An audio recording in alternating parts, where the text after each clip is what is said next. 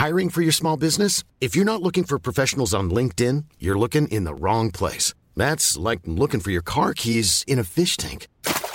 LinkedIn helps you hire professionals you can't find anywhere else, even those who aren't actively searching for a new job but might be open to the perfect role. In a given month, over 70% of LinkedIn users don't even visit other leading job sites. So start looking in the right place. With LinkedIn, you can hire professionals like a professional. Post your free job on linkedin.com slash people today.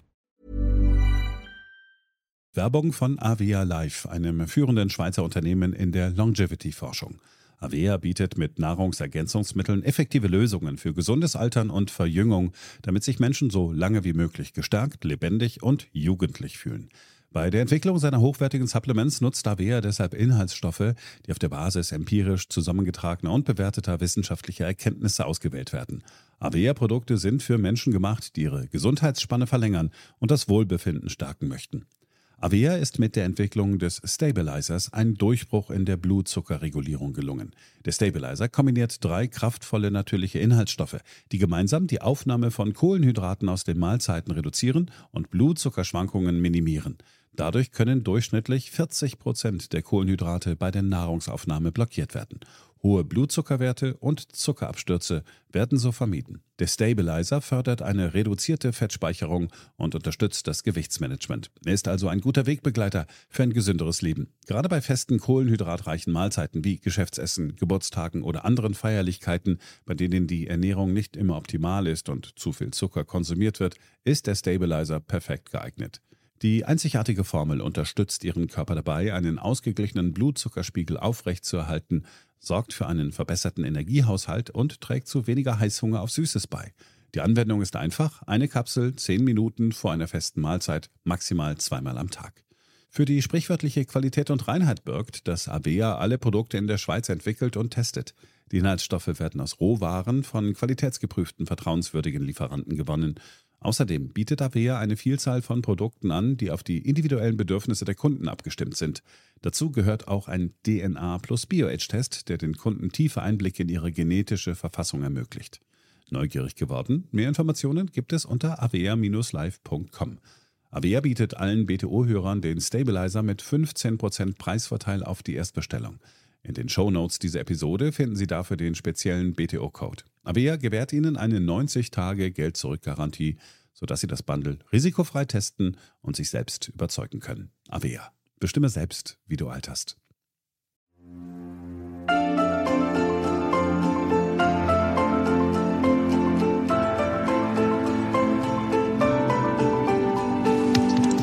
Hier ist BTO Beyond The 2.0 der Ökonomie-Podcast von Dr. Daniel Stelter.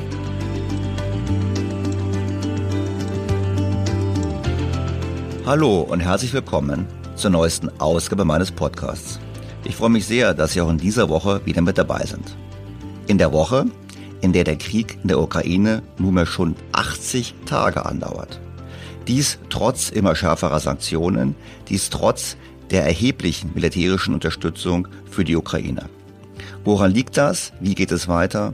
Auf welche Szenarien müssen wir uns einstellen? Dazu spreche ich in dieser Woche mit dem Handelsexperten Professor Langhammer vom Kiel Institut für Weltwirtschaft und mit dem Soziologen Professor Gunnar Heinzholm. Zum Abschluss dann noch ein Blick auf die Weltbörsen, wo es in der vergangenen Woche durchaus turbulent zugegangen ist. Fangen wir an. BTO Beyond The Obvious 2.0 Ja, 80 Tage Krieg und kein Ende in Sicht. Wladimir Putin hat sich am 9. Mai so geäußert. Wir erinnern uns, wie die Feinde Russlands versucht haben, internationale Terrorbanden gegen uns einzusetzen, um nationale und religiöse Feindschaften zu säen, um uns von innen heraus zu schwächen und zu spalten. Nichts hat funktioniert. Das ist die Stärke Russlands, die große, unzerstörbare Stärke unseres geeinten multinationalen Volkes, das heute gemeinsam kämpft und sich wie Brüder vor Kugeln und Granaten schützt. Heute verteidigt ihr das, wofür eure Väter, Großväter und Urgroßväter gekämpft haben. Das Wohlergehen und die Sicherheit unseres Vaterlandes waren für sie immer der höchste Sinn des Lebens. Для них высшим смыслом жизни всегда были благополучие и безопасность Родины. Was passiert nun?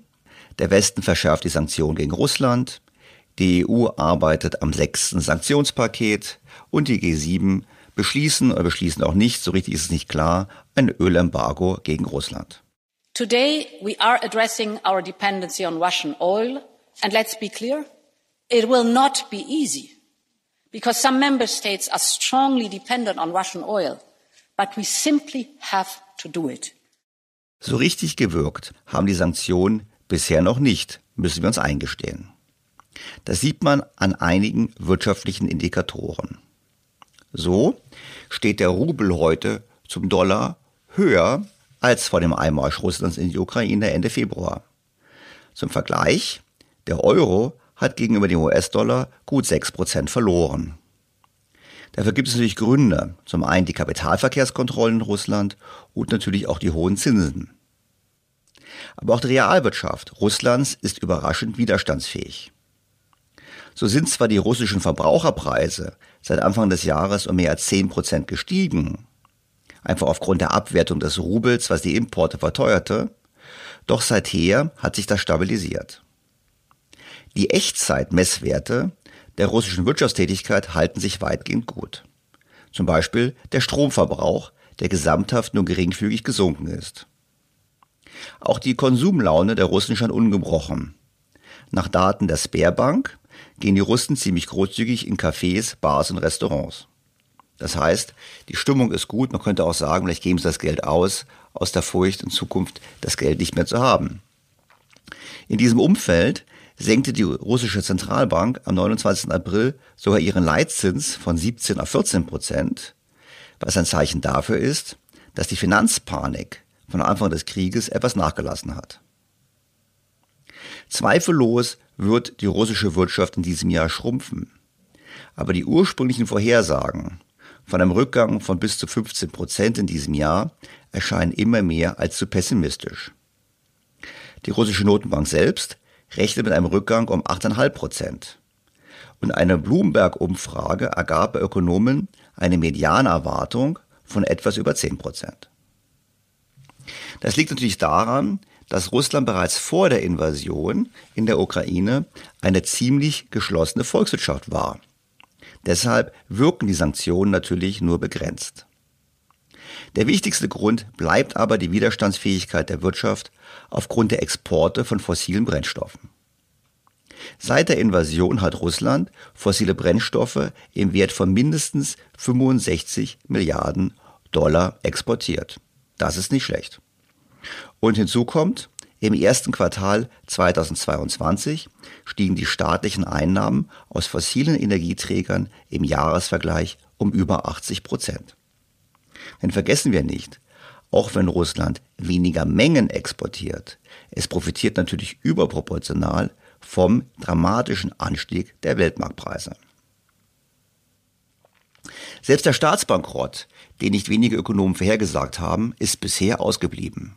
Eine russische Anleihe mit Fälligkeit am 4. April 2022 wurde noch kurz davor nur für 25 Cent auf den US-Dollar gehandelt, also ein Viertel des ursprünglichen Wertes, weil die Anleger die Hoffnung aufgegeben hatten, dass sie jemals zurückgezahlt werden würde. Sie wurde aber bedient. Der nächste große Zahlungszeitpunkt ist nun der 27. Mai. Und jetzt wird's interessant. Denn zwei Tage vorher, am 25. Mai, erlischt eine Ausnahmegenehmigung des Office of Foreign Asset Control der USA. Diese Ausnahmegenehmigung ermöglicht es US-Banken, Zahlungen an Inhaber russischer Schulden zu empfangen. Die USA können sich nun dafür entscheiden, die Genehmigung zu verlängern oder aber den Stecker zu ziehen. Tun sie das, würde Russland nach einer 30-tägigen Gnadenfrist offiziell zahlungsunfähig werden. Es liegt also letztlich in der Hand der US-Regierung, ob Russland technisch zahlungsunfähig wird oder nicht. Denn an den finanziellen Mitteln mangelt es Russland keineswegs. Was wäre die Folge eines solchen Konkurses? Nun, für Unternehmen aus Russland wäre es sicherlich problematischer, da sie etwas höher verschuldet sind als der Staat. Käme es zu einem Bankrott, so würde man aus früherer Erfahrung sagen, dass Russland über mehrere Jahre den Zugang zum Kapitalmarkt des Westens verliert. Wir dürfen aber nicht vergessen, dass Russland immer argumentieren kann, dass es zahlen wollte und es nur aufgrund der Sanktionen der USA nicht zahlen konnte. Vor dem Hintergrund dürfte auch das nicht so dramatisch sein aus russischer Sicht und Russland könnte es vermutlich schneller schaffen, als wir jetzt denken, die Kreditwürdigkeit zurückzuerlangen. Doch warum wirken denn die Sanktionen nicht so wie erhofft? Erinnern wir uns. Russland hat sich vorbereitet. Das habe ich bereits im Podcast 125 ausführlich diskutiert. Da gibt es einige offensichtliche Dinge, wie die Weigerung, zusätzliches Gas zu liefern, um die europäischen Lager aufzufüllen. Oder aber auch den Exportstopp für Düngemittel, der bereits im letzten Herbst erfolgte, oder der Aufbau einer Alternative zu SWIFT. Russland hatte bereits in Reaktion auf die Sanktionen nach der Annexion der Krim vielfältige Maßnahmen ergriffen, um sich unabhängiger zu machen. Das Land hat aber sonst gehandelt. Es hat die Abhängigkeit von den Öleinnahmen reduziert. Der sogenannte fiskalische Break-Even-Punkt für ein Barrel Öl, also das, was gebraucht wird, damit der Staat keinen Verlust macht, kein Defizit fährt, fiel im vergangenen Jahr auf 52 US-Dollar. Er lag im Jahr 2014 noch bei 115 US-Dollar. Das heißt, solange Öl mehr kostet als 52 Dollar, hat Russland kein Problem. Die Staatsverschuldung, auch das wissen wir, ist mit 18 Prozent des Bruttoinlandsproduktes die sechs niedrigste in der Welt. Und bis zuletzt, also bis zu Kriegsbeginn, hatte Russland einen Haushalt und einen Außenhandelsüberschuss, weshalb es eben nicht von ausländischen Kapitalgebern abhängt. Im Gegenteil, flossen monatlich rund 10 Milliarden Dollar in einen Staatsfonds, dessen Vermögen sich im Sommer letzten Jahres auf fast 190 Milliarden US-Dollar belief gut 12 Prozent des russischen Bruttoinlandsproduktes. Russland hat auch Devisenreserven in Höhe von 635 Milliarden Dollar, die fünf höchsten der Welt. Und genau das, wissen wir ja, ist nun historisch in dieser Dimension einmalig mit Sanktionen belegt worden. Kurz gesagt, Russland hat sich gründlich vorbereitet und es gibt keinen Ansatzpunkt, kurz- und mittelfristig so viel Druck auf Russland auszuüben, dass es sich veranlasst sieht, die Politik zu ändern. Zumindest nicht mit wirtschaftlichen Sanktionen. Das habe ich vor sechs Wochen so gesagt und wie sich zeigt, war diese Einschätzung wohl nicht so falsch. Blickt man auf die Börsen und auf die Devisenkurse, so liegt die Vermutung nicht fern, dass die EU und vor allem Deutschland die großen Verlierer des Wirtschaftskrieges kurzfristig sein könnten. Es lohnt, dieses Thema zu vertiefen. Das mache ich mit meinem ersten Gesprächspartner in diesem Podcast. Professor Rolf Langhammer war ab 2007 Vizepräsident des Kiel-Institut für Weltwirtschaft in Kiel und von Oktober 1997 bis August 2012 Professor am IFW Kiel. Er trat am 31.08.2012 in den Ruhestand, ist aber weiterhin am IFW Kiel tätig und arbeitet dort als Handelsexperte. Sehr geehrter Herr Professor Langhammer, ich freue mich ausgesprochen, Sie in meinem Podcast begrüßen zu dürfen. Ja, vielen Dank, Herr Stelter. Ich freue mich auch. Herr Langhammer, ich möchte mit Ihnen sprechen über Russland, über die russische Wirtschaft, über die Wirkung der Sanktionen. Wir haben ja gerade jetzt das sechste Paket der EU an Sanktionen gegenüber Russland. Und ich habe mal nachgeschaut, seit Kriegsbeginn hat der Euro ungefähr sechs Prozent verloren gegenüber dem Dollar. Der Rubel hingegen, der steht, glaube ich, sogar auf demselben Kurs, etwas, sogar etwas höher als zu Kriegsbeginn gegenüber dem US-Dollar. Was heißt das jetzt eigentlich? Ich meine, also Russland scheint eigentlich vom Krieg weniger getroffen zu sein als die EU. Ja, bislang. Und äh, natürlich hat der Wechselkurs wenig zu tun jetzt mit den Sanktionen. Ne? Das hat eher etwas zu tun mit der amerikanischen Geldpolitik. Die erhöhen die Zinsen. Die Zinsdifferenz zwischen Euro und Dollar weitet sich. Natürlich ist in Krisenzeiten eher der Dollar als der Euro die Fluchtwährung. Das kommt noch hinzu. Das heißt also, der Dollar ist jetzt zurzeit relativ stark. Das hat eben eher Konsequenzen aus der Geldpolitik als ähm, ist der, der Sanktionspolitik geschuldet. Der Rubel hat sich deswegen stabilisiert, weil die russische Zentralbank nicht dumm ist, beziehungsweise die Chefin, die ist sogar recht klug. Jetzt gibt es eine ja, Veranlassung, wenn man so will, ein Dekret, das russischen Unternehmen äh, es auferlegt, 80 Prozent ihrer Devisenerlöse, und die gibt es ja noch, an die Zentralbank zu verkaufen in Rubel. Und das stärkt dann durch den Rubel. Das heißt im Klartext, der Wechselkurs, das sind technische Faktoren. Ich glaube, Kapitalverkehrskontrolle gibt es ja auch noch äh, von Seiten der Russen, nehme ich an. Ähm, das heißt, das, ist, das spricht dafür. Aber auch die Realwirtschaft, habe ich gelesen, hat sich einigermaßen stabilisiert. Die Cafés seien voll in Russland. Die Wirtschaft ging eigentlich einigermaßen gut. Auch die Inflationsrate war gar nicht so schlimm. Ich glaube, es gab sogar eine Zinssenkung so der Zentralbank, der klugen Frau, wie sie sagen. Also ist es so, dass Russland eigentlich machen kann, was es will, weil es weil es äh, so stark von der Binnenwirtschaft abhängt und gar nicht so sehr von dem, was wir im Ausland machen? Da ist ein äh, gutes Stück Wahrheit drin. Ähm, der Internationale Währungsfonds, der ja regelmäßig jährlich die makroökonomische Situation der Mitgliedstaaten des Währungsfonds untersucht, hat im Januar letzten Jahres also der russischen Politik, wenn man so will, ein, eine Eins mit Sternchen gegeben. Eine sehr solide Haushaltspolitik, seit Jahren Dedollarisierung, seit Jahren eine sehr straffe Ausgabenpolitik, also keine Schulden, keine Defizite. Der Schuldenstand der russischen Wirtschaft liegt etwa bei 20 Prozent. Davon können viele Staaten in der Welt nur träumen. Das hat, glaube ich, kaum jemand.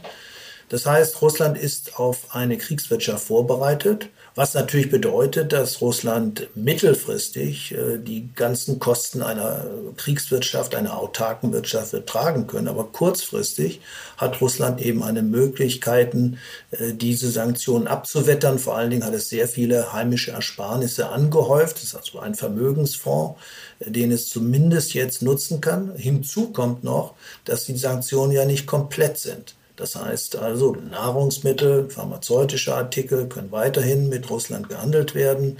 Äh, es gibt kein Embargo gegen russische Häfen, wie wir es 1962 bei der Kuba-Krise hatten. Also es kann weiterhin nach Vladivostok, Murmansk oder auch nach St. Petersburg äh, exportiert werden. Und es gibt halt viele Länder, und da will ich gar nicht allein nur von China sprechen, sondern vor allen Dingen auch sehr viele Länder ähm, in den Entwicklungsregionen, also Lateinamerika, Asien und Afrika, die sich an den Sanktionen nicht beteiligen.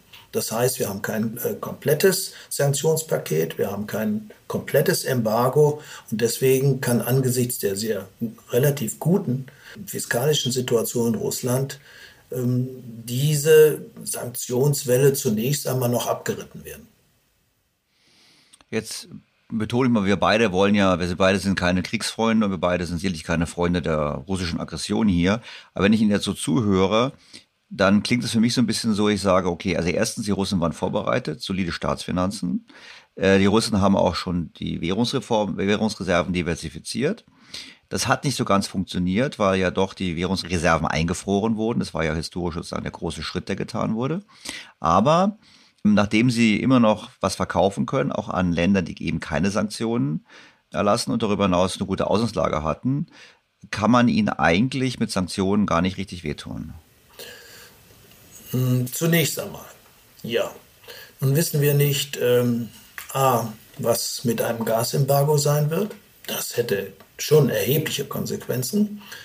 Zurzeit läuft das noch nicht, aber vielleicht fällt ja die Entscheidung Ende Mai, wenn dieser Trick, den die Russen von uns verlangen, also zwei Konten zu eröffnen und auf ähm, ein Dollarkonto einzuzahlen und gleichzeitig das Geld dann auf ein Rubelkonto zu überweisen, was natürlich überhaupt keinen Effekt hat, denn ähm, die westlichen Unternehmen kaufen ja keine Rubel am Markt, aber nichtsdestoweniger könnte Putin seinen Leuten verkaufen, ähm, dass ähm, der Westen eingeknickt ist und äh, sozusagen seinen Vorstellungen folgt. Das wäre also ein Gasembargo, ist sicherlich eine völlig neue Situation. Das wäre ein Gamechanger. Aber es kommen meines Erachtens zwei Dinge hinzu. Erstens, wenn die Amerikaner die zweite große Stufe ihrer Sanktionen zünden würden, das heißt, allen Ländern untersagen, nach Russland zu exportieren, in de, und zwar Produkte, in denen auch nur ein Zipfelchen amerikanischer Vorleistungen stehen, also im Wesentlichen natürlich elektronische Bauteile, das würde sehr viele Länder treffen und die Amerikaner könnten das nachverfolgen. Dann wäre das schon eine sehr, sehr wichtige Schwächung der russischen Wirtschaft. Und natürlich, vor allen Dingen, wissen wir nicht, was China macht. Ähm, China kann, ist groß genug, um leider die Sanktionen zu einem großen Teil jedenfalls vorübergehend zunichte zu machen oder zu konterkarieren. Ähm, aber die Russen sind ja kluge Rechner. Sie werden sich das auch genau ausrechnen, was das sie viel kostet. Ähm, angesichts der relativen Schwäche ihrer heimischen Wirtschaft zurzeit, Stichwort Covid. Aber ähm, sie möchten es natürlich auch nicht mit ihren beiden wichtigsten Kunden. Auf der einen Seite sind sie Gläubige der USA und auf der anderen Seite sind die USA und die Europa die wichtigsten Märkte. Mit denen wollen sie es nicht verderben. Also die Frage ist, wie lange diese sogenannte un, äh, unverbrüchliche Freundschaft noch hält. Ähm, da hätte ich schon ein Fragezeichen. Und das wären eben zwei ganz wichtige Dinge, die Russland wirklich schwächen würden. Was Russland zurzeit schwächt, beziehungsweise mittelfristig sich sicherlich sehr negativ auswirken wird, ist die Tatsache, dass Russland nicht in der Lage ist, die notwendige Modernisierung seiner Öl- und äh, Gasindustrie mit Technologie aus dem Westen äh, zu bezahlen und vorzunehmen. Das ist, das ist unterbunden. Das wirkt sich aus, denn wenn wir jetzt einen Produktionskosten von 10 bis 15 Dollar pro Barrel in Russland haben und wenn wir gleichzeitig sehen, dass etwa 40 bis 60 Dollar erforderlich sind, laut äh, Schätzung des Währungsfonds, um äh, die ganzen Reinvestitionen zu tätigen, um den Kapitalstock der Industrie auf Vordermann zu halten, dann sehen wir diese große Diskrepanz. Das heißt, äh, Putin wirtschaftet seine Wirtschaft runter mittelfristig. Wir wissen aber nicht, was mittelfristig konkret heißt. Ob das jetzt Ende des Jahres ist oder nächstes Jahr. Auf jeden Fall, er wird einen hohen Preis für in seiner Wirtschaft zahlen müssen für die Kriegswirtschaft und dadurch, dass er eben, dass die Modernisierung seiner Wirtschaft und seines Rückgrats, nämlich der Öl- und äh, der Rohstoffindustrie unterbleibt. Aber auf der anderen Seite, kurzfristig kann er der Bevölkerung eine ganze Menge Leid auferlegen. Er kann die Ausgaben kürzen und dadurch natürlich auch einen Inflationsschub zumindest in Grenzen halten. Jetzt haben Sie verschiedene Punkte angerissen. Also zum einen, glaube ich ganz klar, die, die Chinesen haben die strategische Frage, was machen sie? Wie hoch sind sie bereit, einen Preis zu bezahlen mit ihrer Freundschaft zu Russland oder der Bindung an Russland? Auf der anderen Seite kann man natürlich argumentieren, dass eine Kombination aus dem rohstoffreichen Russland mit dem technologisch immer stärkeren China natürlich durchaus eine Weltmacht darstellen kann. Aber ich würde nochmal eine Frage stellen, weil Sie haben so gesagt, ja, Gas ist ein Gamechanger. Ich meine, ich habe jetzt immer gehört, dass die entscheidenden, ähm, die entscheidenden Einnahmen von Putin aus dem Öl stammen und nicht aus dem Gas. Ich habe verstanden, dass man Gas nicht umleiten kann, aber finanziell ist doch das Öl wichtiger. Auf der anderen, darum gibt es ja das Ölembargo jetzt der G7, wobei ich die Frage aufwerfe, Sie haben es ja auch schon gesagt, eigentlich mal alle machen mit. Na gut, dann haben wir längere Transportwege, aber dann kaufen die innerhalb einen entsprechenden Abschlag das Öl, was wir nicht kaufen. Also eigentlich ändert sich ja noch nichts und darauf verbunden, mit langer Frage, natürlich auch noch, wenn Sie sagen, ja gut, ähm, äh, der braucht 65 äh, Dollar braucht er pro, ähm, pro Barrel. Kriegt er ja zurzeit deutlich mehr. Ich habe verstanden, 15 Dollar braucht er, um sich zu finanzieren. Das habe ich gerade gelernt. 65 Dollar braucht er zum Investieren. Auf der anderen Seite, wenn er nicht investiert, ja gut, dann hat er einen schrumpfenden Output in der Zukunft. Auf der anderen Seite, die Welt wird noch Jahrzehnte am Öl hängen. Dann kann es ja auch sein, dass er in zehn Jahren wieder modernisieren kann und dann wieder mehr Geld verdient. Oder sein Nachfolger. Also für mich klingt es halt so ein bisschen so, ich sage, naja, ich habe so ein großes Fragezeichen an der Sanktionspolitik im Sinne von, ist das der richtige Weg? Also äh, die Sanktionen, das wissen wir ja aus der Sanktionsliteratur, da gibt es ja sehr, sehr viele Beispiele. Ökonomen sind ja Erfahrungswissenschaftler, die fragen immer, haben wir schon mal sowas gehabt? Natürlich haben wir schon sowas gehabt und es gibt so die Standardregel, äh, also zwei Drittel der Funktionen funktionieren nicht, ein Drittel funktioniert, aber auch bei dem einen Drittel muss man Fragezeichen setzen, weil es sich über einen längeren Zeitraum erstreckt. Nicht? Wir haben von Kuba über Südafrika, Iran jede Menge an Evidenz. Und die Russland ist ein besonderes Kaliber. Erstens, weil es natürlich eine Volkswirtschaft ist, die nicht nur die fossilen Energien sozusagen hat als großes Land, sondern eben auch die wenn man so will, grünen Metalle, die wir in Zukunft auch haben wollen. Ne? Von Palladium über Zink, Zink und Kupfer und so weiter. Das werden wir brauchen. Die Russen haben das. Das ist das eine. Das andere ist jetzt in der kurzfristigen Situation, kann das Ölembargo seine, wenn es denn wirklich kommt, das ist ja noch gar nicht sicher, wir haben ja innerhalb der EU durchaus Meinungsverschiedenheiten, aber wenn es kommt, wird es vielleicht nicht die Wirkung entfalten, die wir vielleicht erwarten, und zwar aus zwei Gründen. Erstens, Russland braucht Öl jetzt selber in einer Kriegswirtschaft. Die Panzer fahren ja nicht ohne Öl. sondern das hat schon erhebliche Konsequenzen, also sehr energieintensiv ist die Wirtschaft mhm. jetzt, was heißt die Wirtschaft, die Kriegswirtschaft. Und auf der anderen Seite äh, ist unsere konjunkturelle Erholung deutlich schwächer als erwartet. Wir müssen ja ständig äh, unsere Prognosen äh, herunterrevidieren. Das heißt also, äh, auch bei uns nimmt aufgrund des geringeren Wachstums die Importnachfrage ab und auch die Nachfrage nach Öl. Das wäre bei 4% Wachstum schon erheblich äh, wirksamer ein Embargo als nur bei 2%. Also wir haben zwei Faktoren, die, wenn man so will, die Wirkung des äh, Ölembargos schwächen. Und das ist, finde ich, schon ein wichtiger Punkt. Und wir haben bisher äh, immer ein bisschen vernachlässigt, wie eigentlich die heimische Nachfrage nach Öl in Russland ist. Und die Kriegswirtschaft braucht Öl. Das heißt, die heimische Nachfrage wird steigen. Das heißt, von da aus kurzfristig ist natürlich das Signal wichtig, das politische Signal. Aber die wirtschaftlichen Konsequenzen sind zunächst einmal durch die Situation in Europa und in der Weltwirtschaft einen und zum anderen auch in Russland selber beschränkt.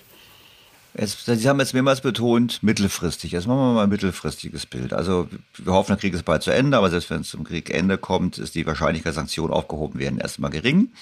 Das ist der Schaden zu großen Russland angerichtet hat.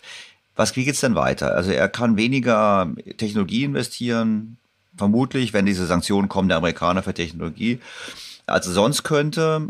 Aber Rohstoffreichtum bleibt bestehen. Er findet andere Abnehmer. Er wird auch andere finden, die ihm Technologie liefern. Also ich meine, klar, wir, wir haben keine Kristallkugel, aber wenn wir mal sagen würden, in fünf Jahren.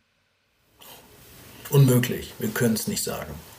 Äh, wir hoffen ja, dass das System von innen implodiert, dass also der Widerstand ähm, der Menschen gegen diese Politik, gegen den Krieg so stark wird, dass er in irgendeiner Weise einlenken muss, dass es ihm zu teuer kommt, dass also Besteuerungsbasis schrumpft. Das heißt, die schrumpfende Wirtschaft, und das ist ja ganz klar, die Wirtschaft schrumpft, die äh, vermindert auch seine interne Besteuerungsbasis, Stichwort Einkommensteuer und so weiter.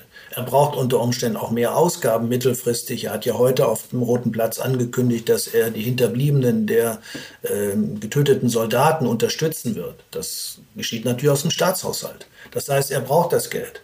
Das heißt, er wird eine, äh, einen Graben in die Gesellschaft hineintreiben. Die Gruppe, die er braucht für die politische Unterstützung, das ist das Militär, die Sicherheitsorgane und natürlich auch die Sozialausgaben für die Hinterbliebenen, denen muss er etwas geben.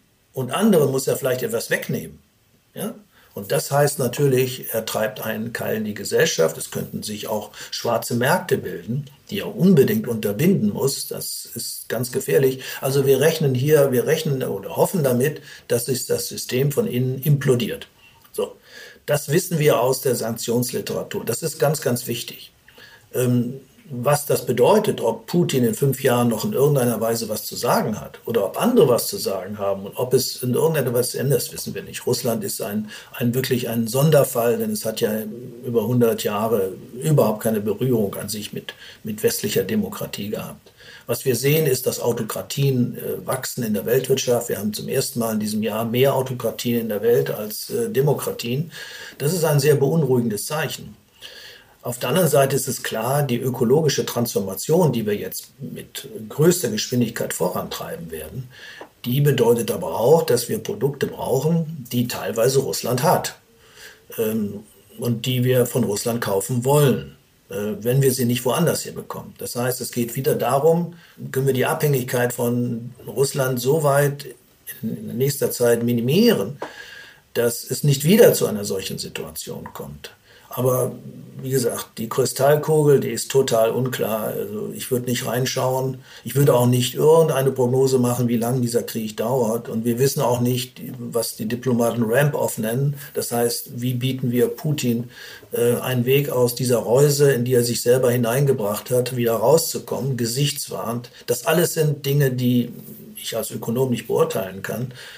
Aber es ist ganz klar, Sie sagen, wir werden über viele Jahre noch am Upstream-Produkt hängen. Rohstoffe werden weiter wichtig sein, nennen wir sie grüne Rohstoffe. Früher waren es vielleicht nicht grün, aber jetzt sind es grüne Rohstoffe, die werden wir brauchen. Und Russland als großes Land hat sie. Ja. Hinzu kommen andere Faktoren, die wichtig sind. Bei der globalen Erwärmung spielt die Erwärmung der Permafrostböden eine große Rolle. Wir brauchen Russland natürlich, um äh, die Klimaerwärmung zu begrenzen und so weiter und so weiter. Das heißt, das weiß er alles. Ja, das weiß er alles und das wird er, das wird er sich auszahlen lassen. Also ich fasse mal ganz kurz, bevor ich zu meiner Abschlussfrage komme, zusammen. Also Sie sagen, Russland hat sich extrem gut vorbereitet auf den Krieg, was die Staatsfinanzen betrifft und die Struktur des Haushaltes und Vermögensfonds und ähnliches angelegt, habe ich im Podcast auch gesprochen.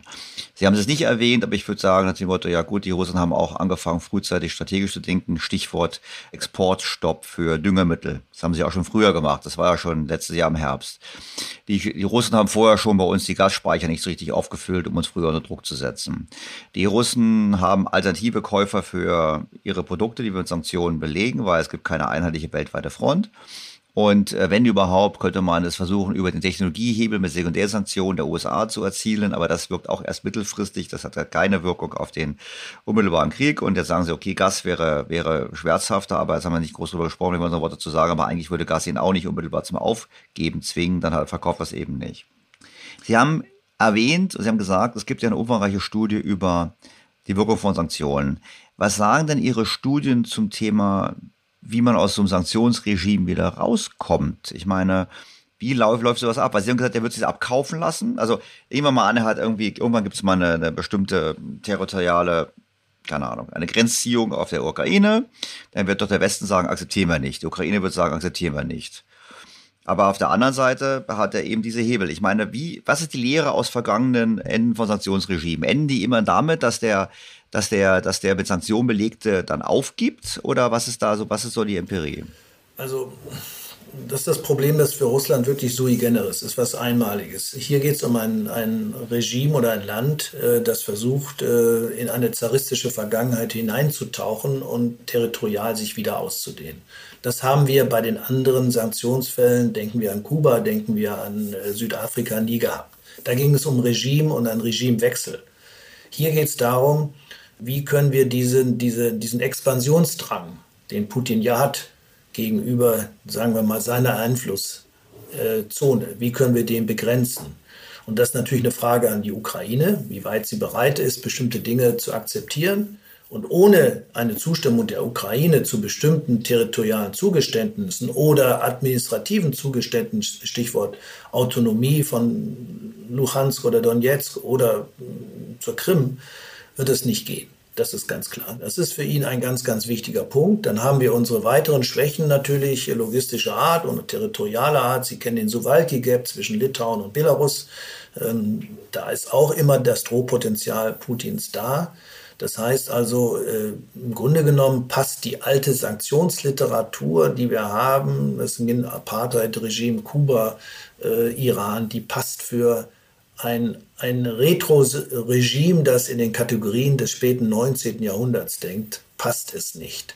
Und das macht die Sache so schwer. Wir können also wirklich schwer abschätzen, wie wir mit einem Land umgehen, das territorial sich ausdehnen möchte. Und wir sagen, das ist ein No-No. Sowas gibt es nicht, sowas kann nicht akzeptiert werden. Und von daher ist ja auch der Widerstand des Westens so zu erklären, zu sagen, dieser einseitige Expansionsdrang territorial, den werden wir nicht akzeptieren. Und es liegt ganz in den Händen der Ukraine, welche Vorstellung sie dabei hat, äh, uns unter Umständen ja, äh, Putin in irgendeiner Weise entgegenzukommen, was uns natürlich zutiefst wieder widerstrebt, dem Aggressor etwas noch in die Hand zu geben.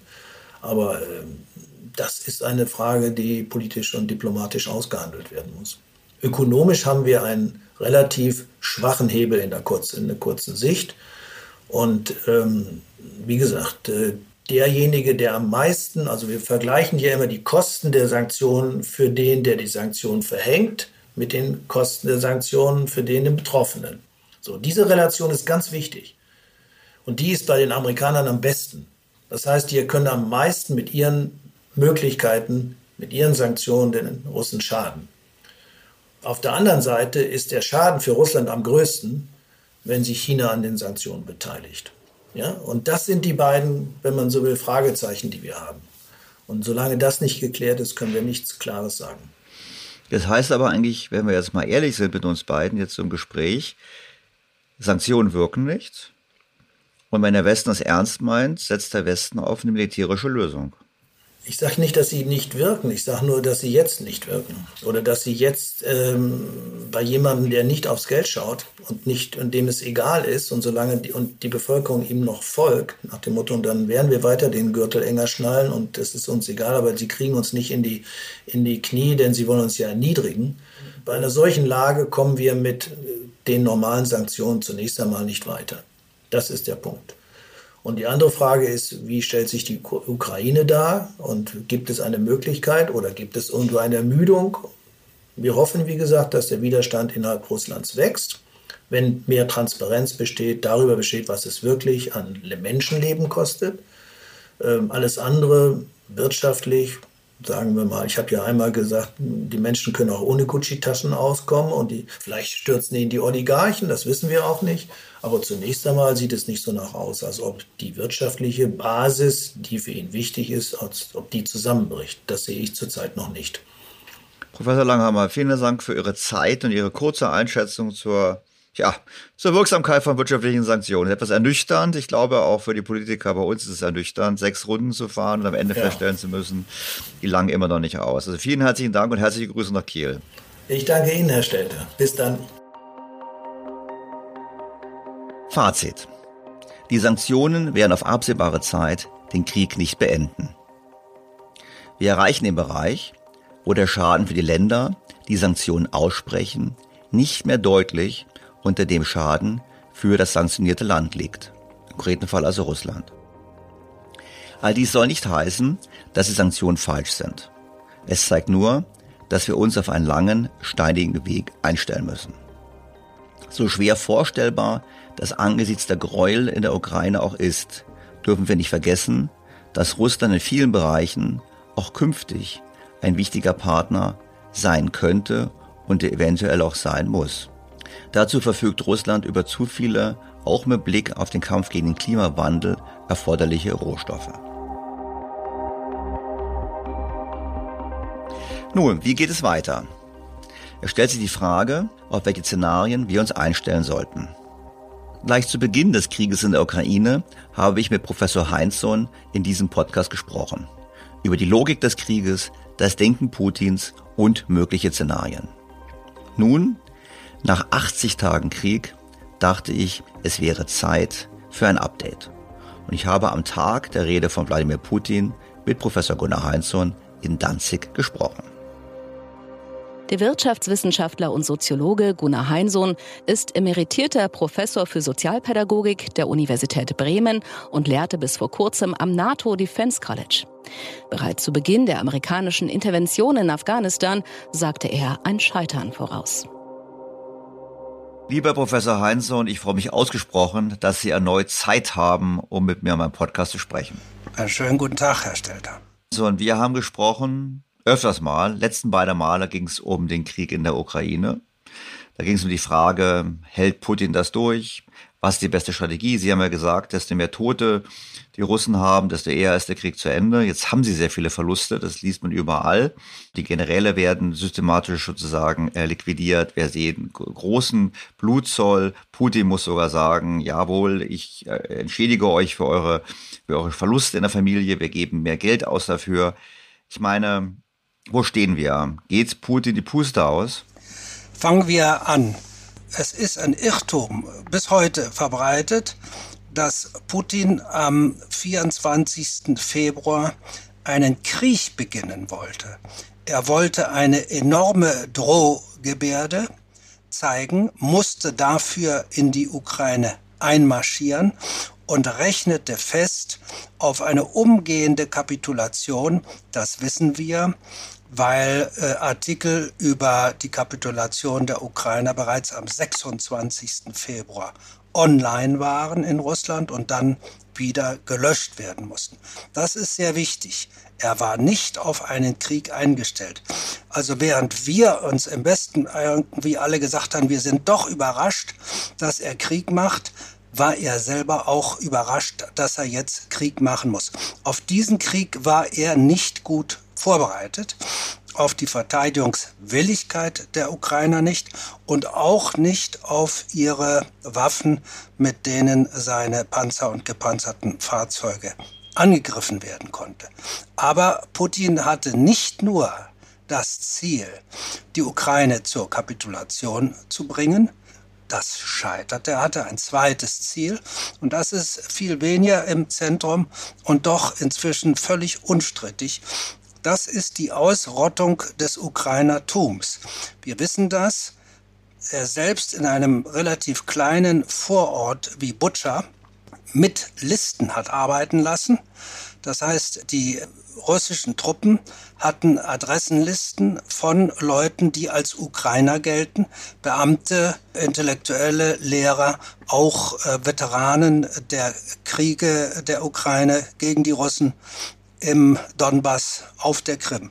Die Leute wurden systematisch aufgesucht, gefesselt und viele von ihnen also mit auf den Rücken gefesselten Händen erschossen.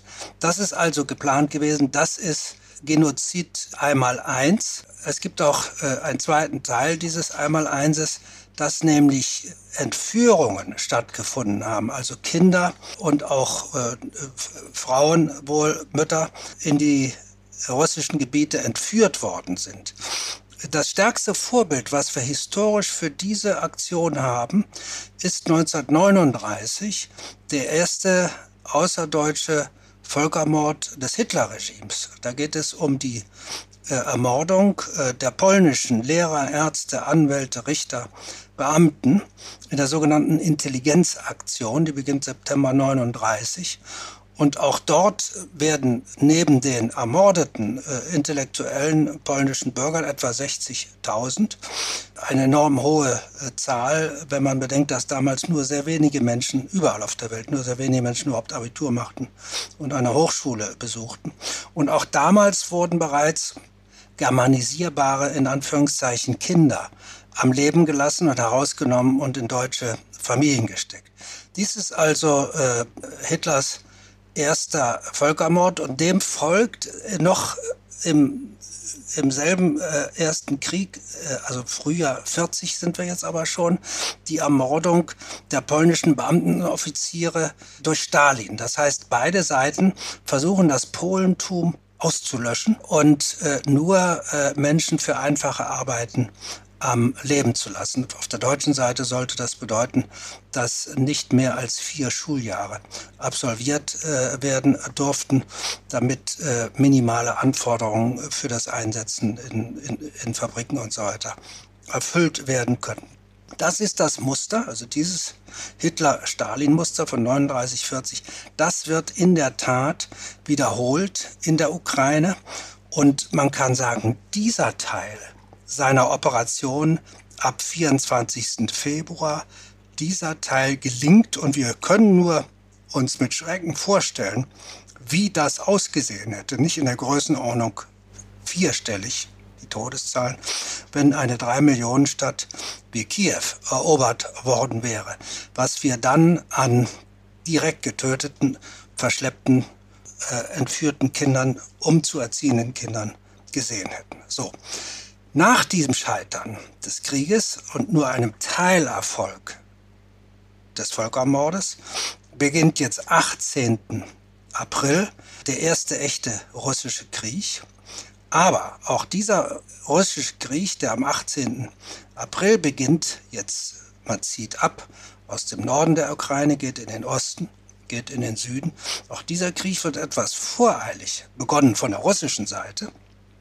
Das heißt, die Verbände sind noch nicht mit äh, erfahrenen Soldaten wieder aufgefüllt und äh, die Ukrainer sind auf diese Art von Krieg, die die Leute, die jetzt aus Russland kommen, einigermaßen gut vorbereitet. Also jetzt läuft der erste russische Krieg. Er ist voreilig begonnen worden. Er ist nicht sehr erfolgreich. Und wir können uns aber doch leider vorstellen, dass in zwei, drei weiteren Monaten diese Art von Kriegführung auf der russischen Seite erfolgreicher verlaufen wird als bisher. Wir müssen gleichzeitig davon ausgehen, dass auch in der Ostukraine die äh, genozidalen Maßnahmen, also äh, Töten äh, von Anhängern des Ukrainertums, Entführung äh, von äh, Kindern und Frauen, die zum Russentum umerzogen werden können. Wir müssen befürchten, dass dies weitergeht. Wie steht die Ukraine da? Ich muss mich hier orientieren an den meines Erachtens besten Fachleuten. Das sind zwei amerikanische Generale.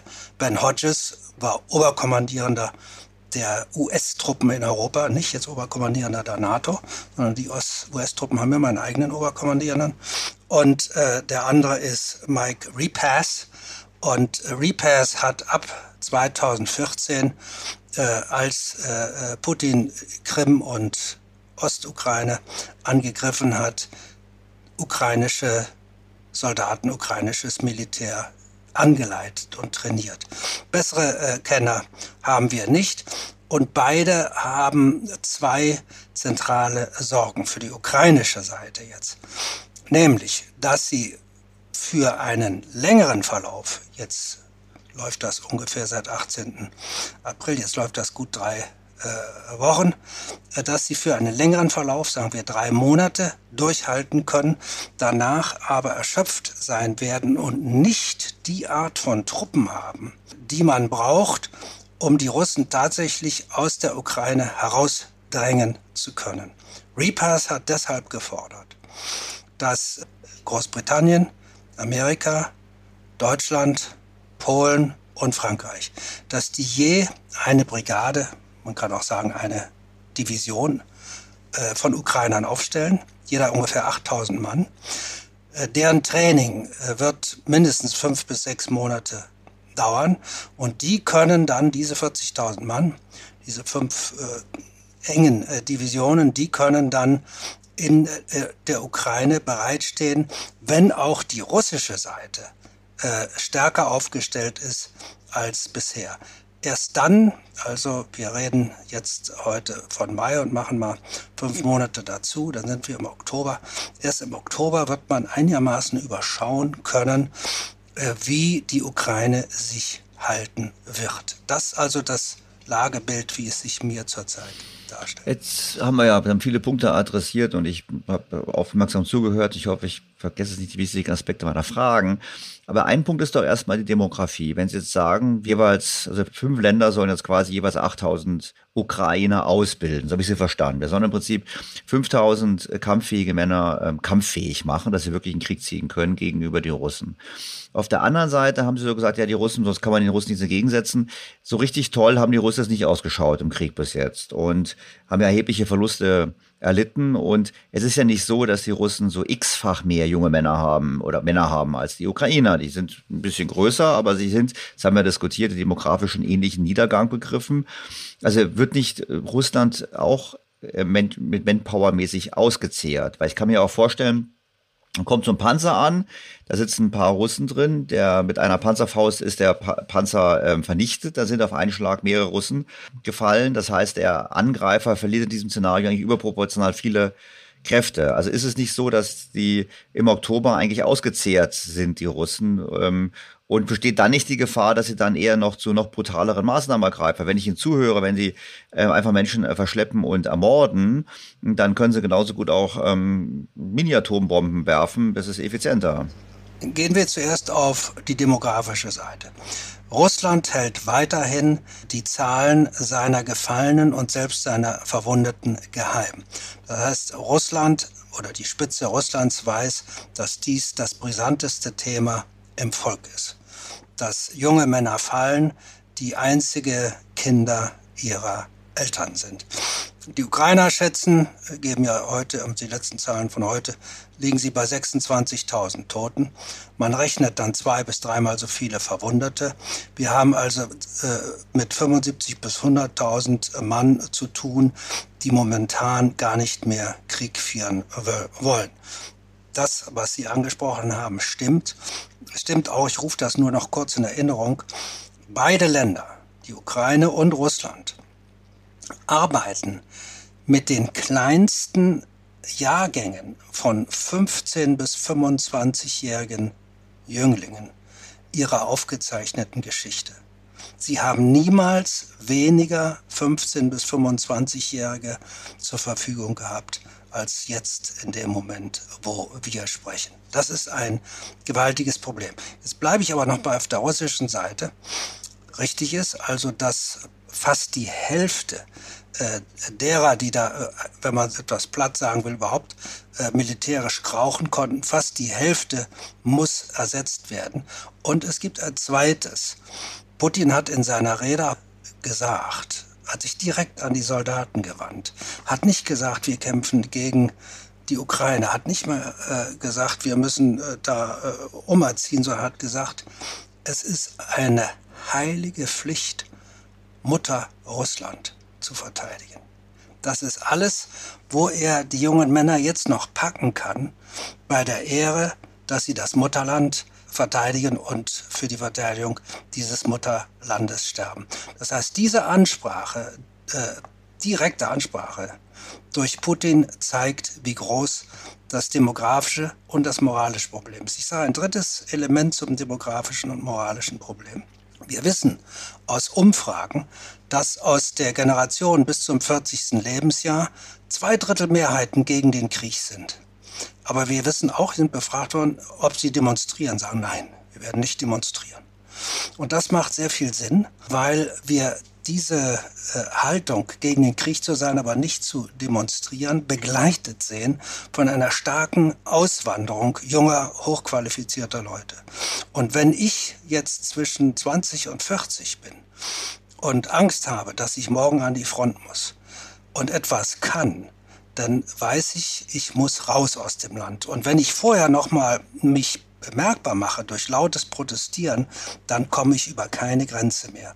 Das heißt, mäuschenstill sind die Kräfte in Russland, die äh, das Land am meisten braucht, damit sie einigermaßen sicher aus dem Land heraus können. Erstmal, was weiß ich, nach Aserbaidschan oder auch nach Armenien, auch vielleicht noch nach Finnland und von da aus weiter. Das heißt, das russische demografische Problem ist enorm. Das ukrainische ist jetzt relativ kleiner, weil sie im Land stehen, weil sie Generalmobil gemacht haben, weil alle Wehrfähigen zwischen 18 und 55 sich bereithalten müssen, weil Kampfmoral da ist, weil Heimatverteidigung wirklich stattfindet. Das ist äh, der große Vorteil.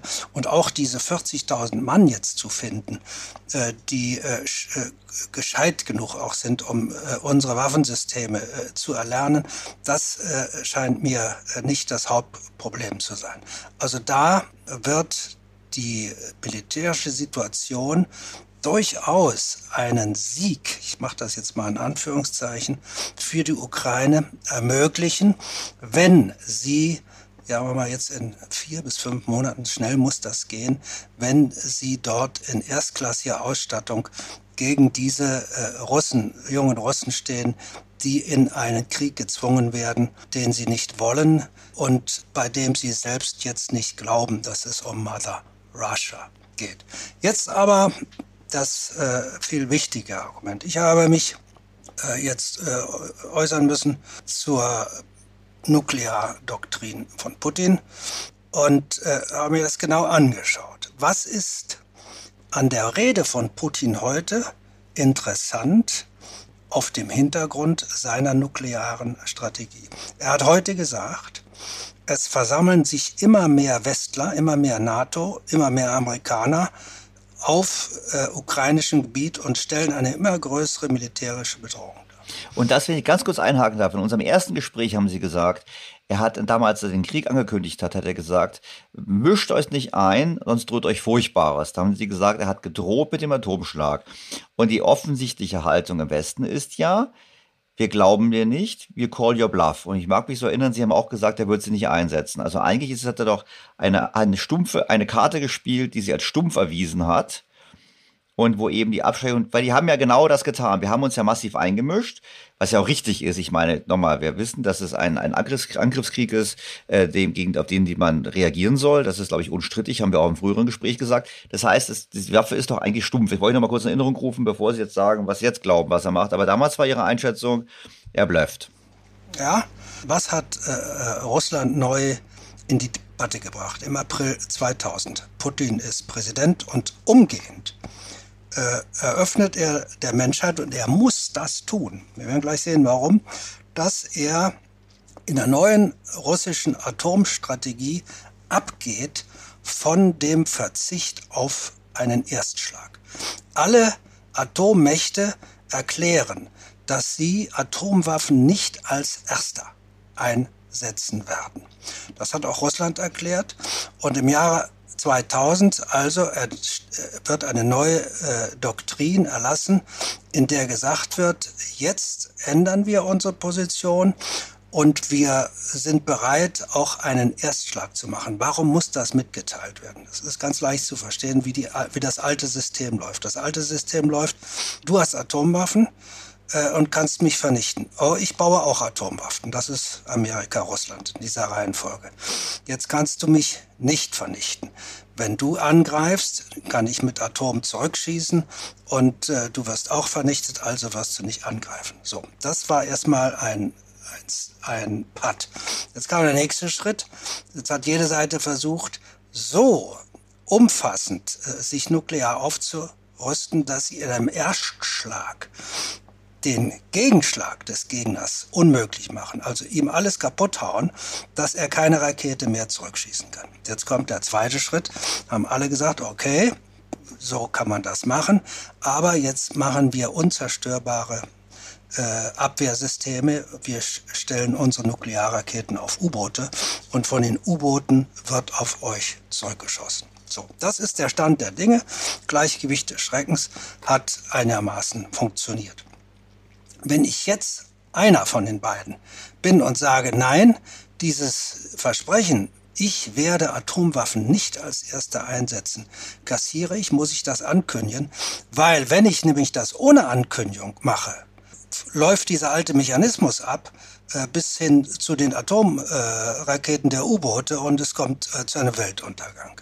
Also sagt Putin, genau, ich will, wenn überwältigende konventionelle Kräfte Russland angreifen, dann will ich diese Kräfte, die direkt Russland angreifen, mit einer Gefechtsweltwaffe, das ist eine halbe bis 30 Kilotonnen äh, Atomwaffe, will ich die dadurch zum Stoppen bringen, dass ich jetzt tatsächlich eine historisch neue Eskalation mache. Ich schmeiß zuerst eine Atomwaffe, aber nicht irgendwie wild auf eine Hauptstadt und äh, verstrahle einen ganzen Kontinent, sondern auf diese überwältigend konventionelle Truppe äh, schmeiße ich diese Waffe. Das ist Doktrin. Nun wird in Russland diese Doktrin unterschiedlich ausgedeutet. Putin selbst hat gesagt, auf die Frage, machen Sie auch einen Präventivschlag? Das heißt, muss der Gegner überhaupt äh, in Angriffsstellung sein? Da hat er gesagt, nein, nur wenn er mein Land angreift. Dann, wenn er mein Land angreift, hat er gesagt, dann mache ich einen rechtzeitigen Gegenschlag. Das heißt, bevor in meinem Land steht, und das ist ein Präventivschlag. Und es hat auch äh, Herr, ich hoffe, ich spreche ihn jetzt richtig aus, sein äh, Stellvertreter, Chefsicherheitsberater, er ist der Parisin, der hatte auch gesagt, natürlich können wir einen vorbeugenden Preemptive Strike machen. So, und jetzt nehmen wir die Rede von heute. Ich sehe immer mehr konventionelle äh, Waffen in der Ukraine er sagt seinen Soldaten, ihr verteidigt. Er sagt ihnen gar nicht, ihr greift, das Wort Ukraine kommt in der Rede ja heute gar nicht vor. Er sagt, ihr verteidigt äh, Mother Russia. Und äh, das macht ihr gegen die NATO. Und insofern hat er heute in der Rede, das ist sehr untergegangen, eigentlich gesagt, äh, ohne jetzt seine Atomdoktrin von 2000 äh, explizit zu wiederholen, hat er eine Beschreibung dessen gegeben, von dem er 2000 gesagt hat, da mache ich einen kleinen Gefechtsfeldsprengkopf im unteren Kilotonnenbereich. Insofern ist jetzt Ihre Sorge, dass bei einem weiteren Scheitern seines konventionellen Krieges und vielleicht sogar bei einer Niederlage des konventionellen Krieges, wenn die Ukraine in fünf, sechs Monaten sogar äh, Russland herausdrängen kann aus Mariupol oder aus anderen besetzten Gebieten, dass dann er sagen kann, jetzt ist Definition von 2000 erreicht. Da steht eine riesen konventionelle Macht auf der anderen Seite. Und ich habe doch angekündigt, wenn das so ist, dann kann ich eine Gefechtsfeld, nukleare Gefechtsfeldwaffe auf die werfen. So, jetzt sind wir erstmal an dem Punkt. Was macht jetzt der Westen? Ist ja die interessante Frage. Und ich glaube, die Antwort ist so, dass Putin den Schritt nicht gehen kann. Nur die NATO. Es gibt keine andere Macht, die mir bekannt ist auf der Erde. Nur die NATO kann einen äh, kleinen Nuklearsprengsatz nicht nuklear überwältigend beantworten. Das heißt, wenn Putin einen Gefechtsfeld äh, äh, Nuklearsprengstoff zündet, dann rechnet er darauf, jetzt haben alle Angst vor einem globalen Nuklearkrieg und laufen in Panik weg. Aber das ist nicht die Sicht der amerikanischen Generale, wenn ich sie verstehe, sagt, da laufen wir überhaupt nicht weg dann haben wir innerhalb von vier bis fünf Tagen, haben wir den, ohne dass wir das Land Russland auch nur einen Zentimeter betreten, haben wir dem alles weggeschossen, was außerhalb Russlands steht. Das sind erstmal die Truppen in der Ukraine, aber das sind auch 60.000 Mann mit Schiffen und Flugzeugen etwa in Syrien. Das heißt, die NATO kann einen solchen Schlag nicht konventionell beantworten. Wäre jetzt Russland im Konflikt, sagen wir. Konvention, sie, kann, sie kann sie konventionell beantworten. Konventionell. Wäre genau. Russland im Konflikt mit, mit Pakistan. Ja, beide haben Atomwaffen und äh, äh, Russland äh, schmeißt den ersten äh, Atombrocken äh, gegen Pakistan. Da kann Pakistan eigentlich jetzt nur alles, was es an Atomwaffen hat, zurückschmeißen und Russland rottet das Land aus oder Pakistan kapituliert. Pakistan kann nicht konventionell Russland in irgendeiner Weise kratzen. Die NATO kann das und nur die NATO auf der ganzen Welt kann das zurzeit. Und das ist, muss Russlands Kalkül bleiben, dass er also seine, seine neue äh, Strategie, ich mache einen nuklearen Erstschlag, mit dem Ziel ja macht, dass die andere Seite dann kapituliert weil der nächste Schritt ja globaler Atomkrieg ist. Nein, sagt dann die NATO, der nächste Schritt ist überhaupt nicht globaler Atomkrieg. Der nächste Schlag ist, dass wir dir alles, was außerhalb deiner Grenzen an konventionellen äh, Waffen äh, stehen, äh, was du alles, was du stehen hast, wir dir auslöschen. Und das muss er ja bedenken, wenn er mit seinem Stab, er ist ja nicht einer nur alleine, der auf den Knopf drückt, wenn diejenigen, die auf den Knopf drücken sollen, das äh, ihm auch zu bedenken geben. Sagen, ja, nun hast du diese neue Strategie verbraucht, du hast die erste Atomwaffe geschmissen und was hast du erreicht? Alles, was wir konventionell haben, ist weg. Dann kann er nur noch wiederum globalen Atomkrieg machen und der gehört nicht zur russischen Doktrin. Ja, der gehört vielleicht zur russischen Doktrin, wenn Russland nuklear angegriffen wird. Aber die NATO würde Russland überhaupt nicht berühren. Ja, bei diesem Gegenschlag, der ja einen NATO-Staat in der Ukraine trifft, eine NATO-Waffenansammlung, oder einen Nachbar-NATO-Staat, das wäre hier jetzt meiner, Polen, wenn der angegriffen würde, würde die NATO A nicht nuklear zurückschlagen und sie würde nicht gegen Russland zurückschlagen, sondern sie würde das russische Militär in der Ukraine auslöschen. Aber jetzt gehen wir, Professor Heinz, das leuchtet mir als alles ein, aber ich möchte ein bisschen mal so verstehen, Sie, ich bin ja kein Militärstratege und ich, ich weiß, Sie haben ja mit der NATO guten Kontakt, Sie haben ja da auch gelehrt, insofern, ich frage erstmal so, ich gehe mal die Optionen durch. Also, erst erstmal verstanden, eigentlich wollte Putin keinen Krieg, der wollte nämlich schnell einfach die Ukraine unterwerfen, hat nicht funktioniert, jetzt ist er offiziell im Krieg. Den Krieg führt er nicht sonderlich erfolgreich, nebenher macht das ein Genozid, aber jetzt rein ähm, auf militärisch kommt er nicht richtig voran. Und die ähm, NATO, der Westen tut alles, um sicherzustellen, dass es so bleibt. Also wir versorgen die Ukraine mit entsprechenden Waffen etc. etc. Darüber hinaus äh, gibt es Bemühungen, geben die Ukrainer besser auszubilden. Das heißt, das Szenario, dass er in fünf Monaten den Krieg gewonnen hat und die Ukraine unterworfen hat, das fällt schon mal flach. Dann gibt es das Szenario, es gibt so eine Art Realteilung der Ukraine, dass er eben Donbass und ein paar russische Gebiete bekommt. Ähm, da ist die Frage, das wird die Ukraine nicht akzeptieren, das wird der Westen nicht akzeptieren oder vielleicht doch. Und dann ist das Szenario eben eher, seine Kräfte gehen ihm aus die ähm, amerikanische Informationen für die Ukraine sind so gut, dass die Ukraine weiterhin überlegene Schläge durchführt und die Ukraine ähm, gelingt es nicht nur den Russen, die Russ Russland aus dem eigenen Territorium zu vertreiben, sondern Die Frage ist, noch weiter zu marschieren. Es gibt ja schon die ersten Schläge auf russischem Gebiet. Also welches, welche Szenarien gibt's da, vor allem auch vor dem Hintergrund, was ist der Weg raus aus der ganzen Sache? Weil wenn wir jetzt mal auf die Sanktionen, auf das Wirtschaftliche betrachten, als Sanktionen erweisen sich als stumpfes Schwert, einfach deshalb, weil Russland vorgesorgt hat ähm, und einfach ähm, es ja keine hundertprozentigen Sanktionen sind, einfach deshalb, es gibt andere Abnehmer für die Rohstoffe, fürs Erdöl, es gibt eigentlich sogar höhere Einnahmen, wenn der Ölpreis höher ist. Also die, die wirtschaftliche Waffe ist stumpf und die militärische Frage ist halt, ja, man kann Erfolge erzielen, nur wo führen die hin? Das äh, Angebot der Ukraine aus diesen merkwürdigen Scheinverhandlungen, dass auch Zelensky, äh, also mindestens zweimal habe ich es verfolgt, öffentlich kundgetan hat. Er gesagt, die Krim-Situation ist von unserer Seite kein dogmatisches Wiederhabenwollen, kann verhandelt werden. Die beiden separatistischen Republiken kann verhandelt werden. Was ich mir vorstelle ist, dass wenn es keinen äh, militärischen Durchbruch der Russen gibt, wenn sie sogar zurückgedrängt werden in die Separatistengebiete, schwieriger wird das mit Mariupol und äh, Cherson, die Großstadt nördlich äh, von der Krim, dann kann er sagen, äh, liebe Russen, mein Angebot besteht. Ich habe nicht gesagt, dass ich Krieg führe für das Wiedergewinnen der Krim. Ich habe auch nicht gesagt, dass ich Krieg führen werde, obwohl ich jetzt ganz gut Krieg führen kann. Er muss da auch sich selbst dann kontrollieren, darf dann nicht, weil er, wenn er plötzlich etwas erreichen kann, nicht übers Ziel hinausschießen. Aber das werden ihm die NATO-Freunde äh, dann schon sagen. Sagt, die Sachen liegen auf dem Tisch. Diese beiden Optionen äh, bleiben. Das ist unterhalb einer Teilung des Landes am Dnieper, weit unterhalb. Aber äh, das ist nie zurückgezogen worden, dieses Angebot.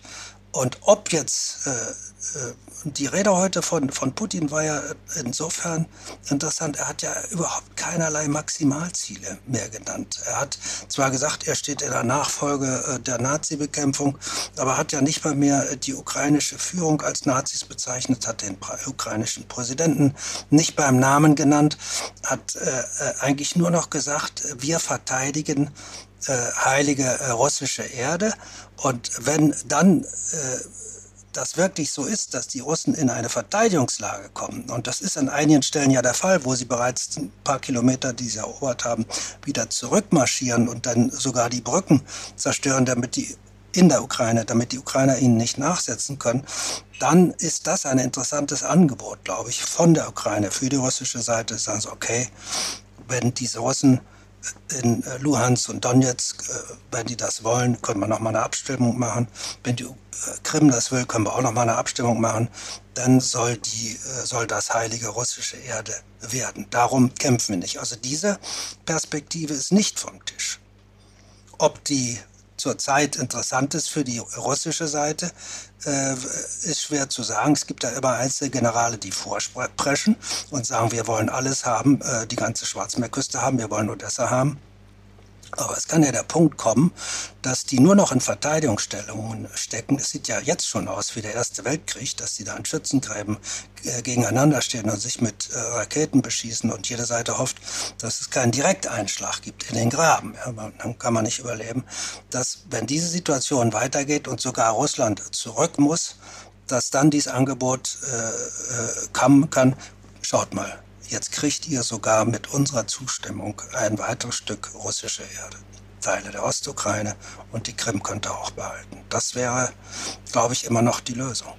Jetzt habe ich so, ich höre Ihnen zu, ja, aber ich habe so ein bisschen das Gefühl, wir haben natürlich auch eine Aufladung der Diskussion, richtigerweise, angesichts der schrecklichen Bilder aus der Ukraine, auch im Westen, auch gerade in Deutschland, wo man sagt, so, das kann man nicht machen. Also ich glaube, da wäre der Druck eigentlich also Sie haben es gerade so gesagt, na, die, die Freunde NATO werden es schon so sagen, aber ich glaube, die Politik in Europa ist schon sehr so dem Motto, wir dürfen den Aggressor auf gar keinen Fall mit irgendetwas belohnen. Und in Verbindung damit wäre meine Frage noch, ja, Sie haben immer NATO erwähnt, aber ähm, die US-Amerikaner haben ja vielleicht noch eine andere Agenda als die NATO. Oder als die Europäer, sag ich jetzt mal so. Die neue Agenda, die in Rammstein verkündet wurde vom amerikanischen Verteidigungsminister Austin gegenüber allen anderen NATO-Verteidigungsministern, die da waren. Dies, dieses Ziel ist, das war aufregend, das war neu. Und das hieß, wir müssen erreichen, dass Russland niemanden mehr überfallen kann. So.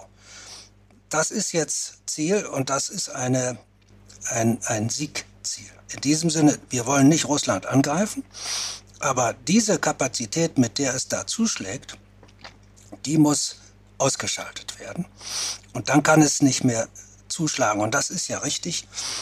Noch einmal 100.000 Mann äh, durch Tote und Verletzte ersetzen zu müssen. Jetzt ist das schon schwierig. Und ein weiteres Mal kann Russland das nicht. Das geht gar nicht. Das heißt also, das ist ein realistisches Ziel. Die Frage ist, ob dieses realistische Ziel, wenn es auch noch tatsächlich umgesetzt, erfolgreich umgesetzt wird, ob dann auf russischer Seite eben nicht doch, was wir vorhin besprochen haben, wieder ins Spiel kommt. Es stehen da übermächtige konventionelle Kräfte, die Russland, das haben sie selber gesagt, unfähig zum Angriffskrieg machen wollen und das übersetzen wir uns, die Russland niederwerfen wollen. Und jetzt spielt sich dann das Szenario nochmal durch. Wir schmeißen eine nukleare Gefechtsweltwaffe und äh, sehen dazu, wie es weitergeht. Also diese Schiene kann wieder befahren werden, das würde ich überhaupt nicht ausschließen, mit welchem Grund auch. Aber dass Ukraine dann übers Ziel hinausschießt und dass dann aus der Ukraine gesagt wird, jetzt wollen wir aber auch äh, jede, jede Ecke da in der Ostukraine wieder haben, jetzt wollen wir auch die Krim wieder haben. Äh, die Gefahr ist da, aber ich glaube, das ist bezähmbar. Aber die, dieses amerikanische neue Ziel ist da und es ist interessant, dass auch der deutsche Bundespräsident inzwischen ja gesagt hat, wir Deutsche, ob sie das nun können, ist noch eine andere Frage, wir verteidigen jeden Quadratmeter von NATO-Gebiet. Das heißt, Deutschland hat gesagt, wir verteidigen Polen, wir verteidigen die Slowakei, das sind die direkten Grenzländer, äh, die äh, Waffen liefern in die Ukraine. Äh, wir verteidigen Rumänien mit. Das habe ich seit 1945 von deutscher Seite noch nicht gehört, eine solche Aussage. Dass sie über, um, sind als Bündnispartner eigentlich verpflichtet, aber dass das ein Bundespräsident offen sagt, ich glaube 15 Minuten äh, nach irgendeiner äh, provokanten Äußerung von Putin hat er das gesagt. Wir werden, in, in der Slowakei hat er das gesagt, ja, wir werden die NATO-Staaten alle mitverteidigen. Wir haben im Hintergrund, äh, als die Deutschen befragt wurden, ob sie einen NATO-Partner im Angriffsfall verteidigen, wir haben gesagt, 20 Prozent machen wir mit. Ja, und 80 Prozent waren da nicht von begeistert. Und dieser Präsident schlägt das jetzt in den Wind, dass das nur 20 Prozent wollen und, und spricht einfach fürs Ganze und sagt, wir machen das. Das heißt also, diese Entschlossenheit der NATO, die jetzt da ist, wenn die bleibt und wenn äh, die schlichte Hilfe an die Ukrainer bleibt, keine eigenen Truppen, keine eigenen Angriffe, dann könnte und das ist das Interessante heute an der Putin-Rede gewesen, dann könnte ich mir vorstellen, äh, dass er da ein, eine, eine Tür sich offen gelassen hat. Das hat ja auch heute Russland erklärt, die Verhandlungen gehen weiter, interessanterweise. Warum sagt man das heute, ne? nachdem eigentlich in Moskau äh, gestrahlt und geprahlt werden soll? Also gut. Wir wissen also nicht, was vielleicht schon an Verhandlungen jetzt läuft. Muss ich okay, es gibt also es, es gibt also Hoffnung für ein gesichtswahrendes Ende für Putin in dem Krieg, wobei natürlich die ganzen Themen des Genozids und der Verschleppung von Frauen und Kindern und dem Ermorden von systematischen Ermorden von Intelligenz, das würde der Westen nicht einfach so hinnehmen. Dann ist doch die Frage eigentlich, meine, die, die, dann haben wir vielleicht dann einen, einen Waffenstillstand oder irgendwie etwas Toleriertes, einen faulen Kompromiss, aber äh, Russland ist ja damit dauerhaft noch aus der Weltgemeinschaft ausgeschlossen. Und ich denke auch an die Sanktionen, dann müssen wir eigentlich sagen, ähm, selbst in so einem Szenario, bleibt Russland ein Paria und ist ausgeschlossen. Und wir, wir haben natürlich mit den weltwirtschaftlichen Folgen zu kämpfen. Und wir haben auch vor allem, was wir noch nicht gesprochen haben heute, aber in den vergangenen Folgen ja auch noch die Frage, was das Ganze dann für die Beziehung zwischen Russland und China bedeutet. Ja, jetzt äh, erstmal haben Sie ein Riesenproblem angesprochen, nämlich dass aber 1914 waren alle europäischen Imperien, die 1914 ja noch 90 Prozent der Welt äh, unterworfen hatten, waren alle europäischen Imperien sich ziemlich ähnlich. Wenn es in den Kolonien Aufstände gab, wurden die brutal, mörderisch niedergeknüppelt.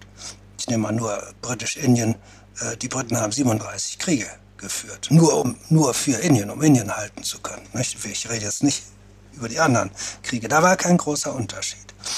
1945 hätte diese harte Haltung weitergehen können. Aber 1945, ohne dass sie das verstehen, warum ihnen das passiert, verlieren die westlichen europäischen Weltmächte Kriege und 56 wollen sich den Suezkanal wiederholen und Eisenhower sagt, Finger weg. Paris und London müssen abziehen. Aber etwas anderes passiert. Äh, das äh, geht jetzt ein bisschen in, in, in die ja, kollektivpsychologische Seite. Die Deutschen, die Westdeutschen, machen etwas Merkwürdiges. Sie bekennen sich zu ihren Verbrechen und sie fangen an, in Grenzen, man kann sagen, nie genug, äh, Wiedergutmachung zu versuchen. Das ist welthistorisch absolut neu. Und dieser büßende, bekennende, dieses büßende, bekennende Mördervolk steht auf einmal in einer moralischen Überlegenheit vor den anderen, ja keiner so furchtbar, keiner hat einen Holocaust gemacht, keiner hat das Judentum ausrotten wollen oder weitgehend ausgerottet wie Deutschland. Aber als der Sünder bekannt hat, waren die anderen blamiert und sagten, und das ist so passiert. Auch wir waren ja auch nicht so sauber, wie, wie man ist unter anständigen Leuten. Ja, wenn einer sich, äh, äh, wie gesagt, sein Mea culpa herausschreit, äh, dann ist einem das selber peinlich. Man sagt, so sauber bin ich ja selber auch nicht. Und seitdem haben wir diese Welle äh, Aufarbeiten europäischer Verbrechen. Die erreicht übrigens, was äh, den Kolonialismus anbetrifft, gerade ihren Höhepunkt, obwohl der 1974 mit dem Fall des portugiesischen Imperiums ja äh, zu Ende war. Der liegt ja ein halbes Jahrhundert zurück, der, der Untergang des Kolonialismus. Und da, diesen Schritt, äh, den hat Russland nicht mitgemacht. Russland war ein Mördervolk, äh, wieder nicht vergleichbar zu den Deutschen, aber gleich auf dem zweiten Platz, würde ich sagen, als Völkermordforscher. Und hat bis heute, hat bis heute nicht ein Mea culpa äh, von sich gegeben. Das heißt, das Land hält sich für siegreich und unbestrafbar und bei jedem Töten hält es sich für einen guten Töter, der nämlich das Böse wegtötet. Und wie das muss man bei den Deutschen ja wieder sagen, wie das herauskommen soll aus dem russischen Volk ohne fremde Besatzung. Wir können ja uns doch heute sagen, wenn die Alliierten äh, die Bundesrepublik nicht besetzt hätten, hätten wir ja vielleicht auch von der westdeutschen Seite dieses Mea culpa äh, so laut nicht gehört. Äh, also ohne Besatzung äh, die russische Mentalität auf das europäische Niveau, jetzt sage ich mal von 1980 da war das ungefähr fertig, da waren die alle Kolonien verloren und so zu bringen. Das ist mir nicht klar, wie das funktionieren soll. Weil das wissen wir aus den Umfragen, 80 Prozent, die lieben vielleicht den Putin nicht, aber die sagen, wir bekämpfen den auch nicht. Und wenn der jetzt tot wäre, würde ich eine Wette machen. Der Krieg wäre sehr schnell zu Ende. Ein Putin-Nachfolger, der den Krieg weiterführt, und dem das russische Volk dabei folgt, den sehe ich nicht. Aber das System äh, Putin, diese äh, doch extrem nationalistische Diktatur, diese Vergottung äh, des Russentums, äh, dieses System wird bleiben. Und solange da kein Bruch kommt, jetzt kommen sie, bleiben die Sanktionen und bleibt das Abkoppeln der Russen äh, von der Weltwirtschaft bleibt dann wahrscheinlich doch die Situation, dass die meisten Käufer äh, für Gas und Öl äh, nicht mehr vorhanden sind und zusätzliche Käufer sich nicht finden und das Land in eine Verarmung hineintreibt, die mit diesem reaktionären, alle unsere Tötungen waren gerecht, alle unsere Siege waren für eine gute Sache, dass diese Haltung weitergeht. Dass diese Gefahr sehe ich dass Russland nicht herauskommt aus der Situation, in der man jetzt sagen muss, okay, jetzt ist gut, jetzt hören wir auf mit den Sanktionen. Das ist eine große Gefahr. Ich habe noch eine Frage zum Abschluss und zwar zur Strategie. Also wir haben ja Sie haben gesagt, naja, er wollte keinen Krieg führen. Auf der anderen Seite kann man doch sagen, naja, also er hat frühzeitig den Export von Düngemitteln gestoppt. Ähm, er hat sich finanziell so weit wie möglich versucht, unabhängig zu machen. Also er hat Vorbereitungen getroffen. Er hat dafür gesorgt, dass die Gasspeicher in Europa nicht so richtig voll sind. Er hat einen Schulterschluss mit China gezogen. Also das waren ja eigentlich schon mal strategische Schritte. Und er hat jetzt ja auch kann man sagen, eine Strategie, wo er sagt, er führt im Prinzip zu einer Destabilisierung der Welt. Ich meine, wir beide haben viel gesprochen über Kriegsindex und Unruhe. Wir erinnern an den arabischen Frühling. Der arabische Frühling war auch ausgelöst, wenn nicht sogar maßgeblich ausgelöst worden durch die steigenden Lebensmittelpreise. Jetzt wissen wir, dass ähm, die Ukraine der, Korn, das, der Kornspeicher der Welt ist. Wir wissen, dass die Exporte wegfallen werden. Wir wissen, dass in Kombination mit anderen Dingen und dass China sich auch, auch da vorbereitet hat und aufgekauft hat, wir im Prinzip vor einer, äh, ja, einer Hungersnot in der Welt stehen und damit eine Destabilisierung direkt vor unserer Haustür. Also unterschätzen wir Putin hier, vielleicht hat Putin hier eine Strategie, einfach längeren Atem und sagt, ich destabilisiere einfach die Welt und destabilisiere so den Westen. Also, äh, vielleicht gehen wir auf die Getreideproduzenten noch mal äh, kurz zurück. Äh, Russland, Getreideexporteur Nummer eins der Menschheit, über sieben Millionen Tonnen. Ukraine Nummer fünf, ungefähr dreieinhalb Millionen Tonnen. Die kleine Ukraine schafft also die Hälfte Russlands. Die kleine Ukraine hat immer noch die besten Getreideböden der Menschheit. Daran hat sich nichts geändert. Aber A, Russland kann sich mit eigenem Getreide versorgen, braucht das äh, ukrainische Getreide nicht. Wie gesagt, exportiert doppelt so viel wie die Ukraine. Russland kann auch seinen Getreideexport aufrechterhalten und dieses Getreide wird ihm abgekauft werden. Äh, also entfallen kann eigentlich nur äh, ukrainisches Getreide dadurch, äh, dass die nicht zur, Naht, zur Saat oder, oder nicht zur Ernte kommen. Aber äh, das im großen Maßstab äh, da jetzt Felder brach liegen, ist, äh, ist mir nicht bewusst und ist auch wäre noch mal ein ganz anderes äh, Unterfangen für eine kleine Besatzungsarmee, die die russische im Endeffekt ja ist, in einem Land äh, mit 600.000 Quadratkilometern. Das ist ja ein großes Land.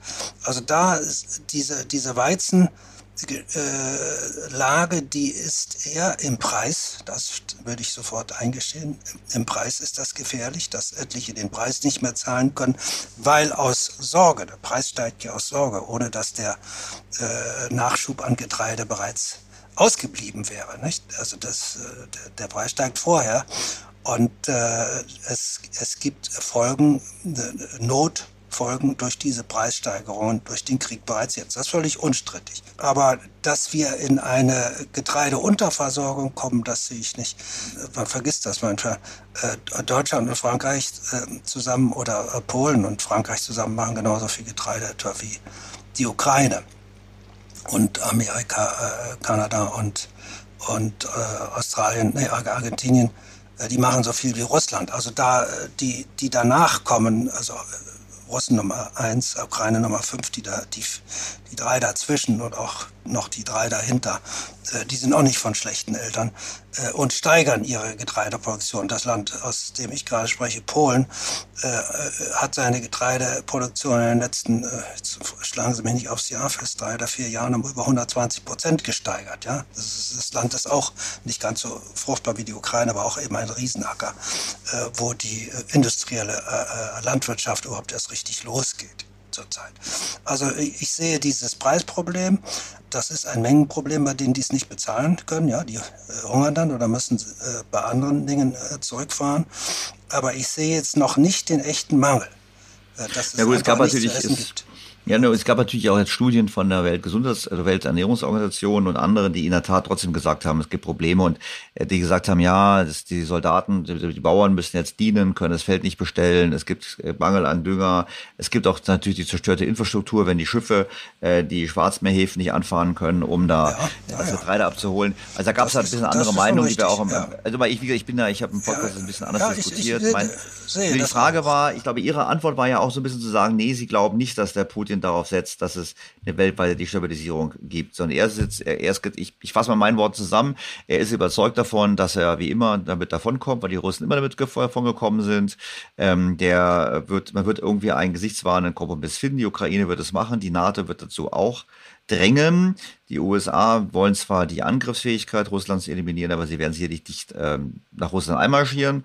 Das heißt, es gibt dann irgendwie so einen faulen Kompromiss und der uns dann begleiten wird, noch mit jahrelangen Sanktionen gegenüber dem russischen System. Und die strahlen natürlich dann aus auf die Weltwirtschaft. Es muss nicht unbedingt bei der Ernährung sein, aber bei anderen Themen werden wir halt mit höheren Preisen leben müssen. Ich glaube, das ist so ein bisschen so. Ja, wir haben noch ein, ein Element haben wir noch vergessen. Äh, ein wichtiges, glaube ich.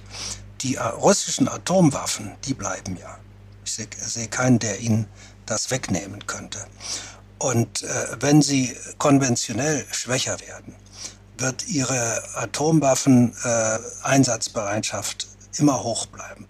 Das heißt, im Westen, glaube ich, macht man äh, einen Fehler jetzt auch in Deutschland, dass man sagt, wir müssen die Bundeswehr, also irgendwie diese, diese Landarmee im großen Stile aufbauen und ausbauen. Das sehe ich nicht.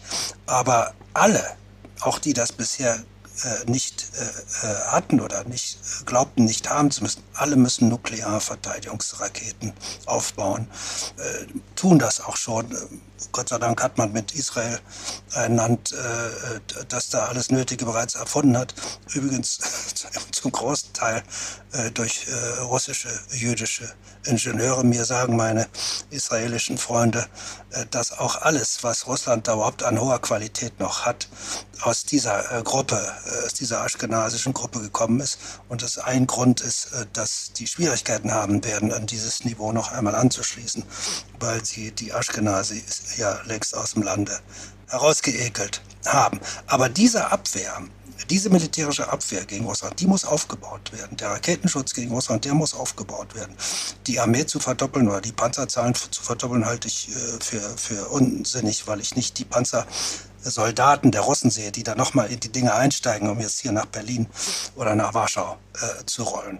Da ist, da ist sehr viel Arbeit erforderlich. Äh, das ist, braucht äh, viel Intelligenz, lebendige und, und artificial äh, Intelligenz. Und die Diskussion äh, wird geführt werden.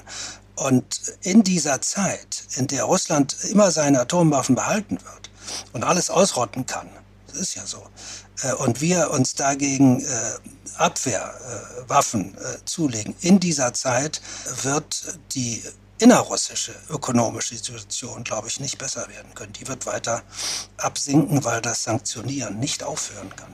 Professor Heinzmann, das heißt, wir sprechen uns im Oktober wieder wenn wir vermutlich, vermutlich uns dem Ende des Krieges nähern, so oder so, was ich richtig verstanden habe, spätestens dann.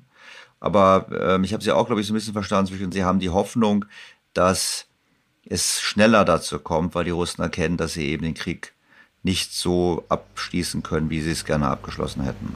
Ja, und eben das Angebot, Freunde, im Endeffekt behaltet ihr die Krim behaltet ihr die Ostukraine, dieses Angebot auf dem Tisch bleibt. Was wir nicht äh, bedenken jetzt, ist, was innerhalb Russlands passiert. Wenn also äh, die, die großen Schecks, wir haben glaube ich schon mal drüber gesprochen, aus Moskau ausbleiben nach Fernost und nach äh, Sibirien, also zwischen Ural und Fernost, also auf diesen 13 Millionen Quadratkilometern äh, von Russisch-Asien. Die, die Bewegungen äh, weg von Moskau, der Versuch jetzt äh, mit den eigenen Rohstoffen, also mit den Rohstoffen aus ihren Gebieten, äh, das Geld, das damit verdient werden kann, auch in den Gebieten zu halten und nicht mehr nach Moskau abzuliefern. Also separatistische äh, Tendenzen und ähnliches, die haben wir überhaupt noch nicht besprochen. Und äh, da kann eine Destabilisierung ins Auge äh, in, ins Haus stehen, die einem Angst machen muss. Das hat ja Medvedev, der, der Ersatzpräsident äh, zwischenzeitliche für Putin, das hat er ja deutlich gesagt. Er sagt, wenn die in, in, in, in Novosibirsk und in Vladivostok, wenn die sich abspalten, hat er gesagt, das sind Freaks und die haben dann die Atomwaffen und dann könnt ihr euch äh, nochmal umsehen, was, was passieren wird. Die werden die nicht abgeben, wie die Ukraine die Atomwaffen abgegeben hat. Also da ist noch ein Element im Hintergrund, äh, das wiederum erstmal dazu führt, dass der Westen absolut super verteidigungsfähig sein muss, was äh, die Abwehr von Massenvernichtungswaffen anbetrifft.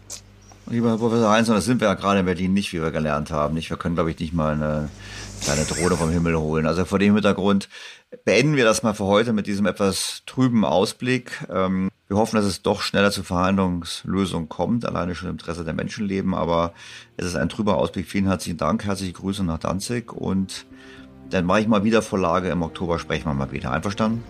Ich freue mich schon drauf.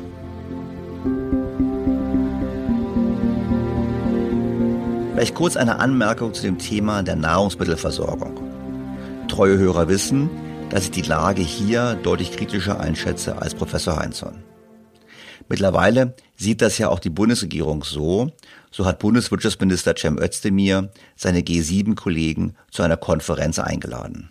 Und er arbeitet an Maßnahmen, um der Ukraine den Export von Nahrungsmitteln zu ermöglichen, trotz der blockierten Häfen. Die große Sorge ist aber, dass auch das Wetter in diesem Jahr erneut nicht mitspielt und wir weitere Ernteausfälle in Südamerika erleben. Ich erinnere daran, dass bereits vor dem Krieg in der Ukraine und vor weiteren Ernteausfällen die Szenarien dahin gingen, dass es in diesem Jahr weltweit knapp wird mit Nahrungsmitteln. Die reichen Länder, die OECD-Länder sowie Deutschland, können sich immer aus einer solchen Nahrungsmittelkrise freikaufen. Aber nur, indem sie den ärmeren Ländern das Getreide wegkaufen. Hinzu kommt, dass viele Staaten der Welt, gerade ärmere, ihr Getreide nun mit stark abgewerteten Währungen kaufen müssen, ist doch der Dollar nicht nur gegenüber dem Euro, sondern gegenüber fast allen der Währungen der Welt, Ausnahme Rubel, deutlich gestiegen. Die UN Food and Agriculture Organization rechnet damit, dass gerade die Allerärmsten in den Hungerhotspots damit quasi in den Hunger getrieben werden. Waren im vergangenen Jahr 161 Millionen Menschen bereits mit akuter Ernährungsunsicherheit konfrontiert, wird die Zahl in diesem Jahr viel höher sein. Einige der gefährdeten Staaten sind übrigens Konfliktgebiete. Afghanistan, Kongo, Jemen oder Äthiopien stehen ganz hoch auf der Liste der Länder, wo Hunger droht. Und deshalb bleibe ich auch bei meiner grundlegenden Kritik an der Politik der Bundesregierung und der EU. Es ist falsch, das Fernziel des Klimaschutzes höher zu gewichten als das unmittelbare Ziel des Verhinderns von Hunger in der Welt. Denn konkret, das müssten wir tun und dazu müssten wir alle Kräfte mobilisieren. Doch kommen wir zum Fazit dieser Gespräche. Nehmen wir es optimistisch, dürfte der Krieg am Ende des Jahres zu Ende sein. Vielleicht sogar schneller, wenn die Parteien sich auf einen Waffenstillstand einigen. Die Sanktionen gegen Russland werden sicherlich weit darüber hinaus andauern. Als Reaktion auf den Verstoß gegen das Völkerrecht und die Menschenrechtsverletzungen bis hin zum Genozid. Was zur Frage führt, wie gehen wir damit um? Ich denke, diese Frage wird unzureichend gestellt. Denn es dürfte kaum ein Land so hart treffen, wirtschaftlich wie Deutschland. Natürlich ist die Ukraine unmittelbar am härtesten getroffen, nicht missverstehen, aber von den westlichen Ländern wird sicherlich Deutschland von den Sanktionen gegenüber Russland mittelfristig am härtesten getroffen werden. Stichwort Energiepreise. Man könnte fast sogar sagen, unser ganzes Geschäftsmodell ist zurzeit unter Druck. Zum einen führen die stark gestiegenen Energiepreise dazu, dass viele Produktion nicht mehr in Deutschland wirtschaftlich ist. Gerade vergangene Woche kam die Meldung, dass die Glasindustrie bei den heutigen Kosten nicht mehr in Deutschland existieren kann. Ähnliches dürfte für ähnliche Sektoren gelten, wie beispielsweise die Chemieindustrie. Hinzu kommt noch, dass ja auch unser Exportmodell Richtung China wackelt. Denn wir wollen uns auch dort unabhängiger machen und auch das ist sicherlich etwas, was Deutschland hart treffen wird.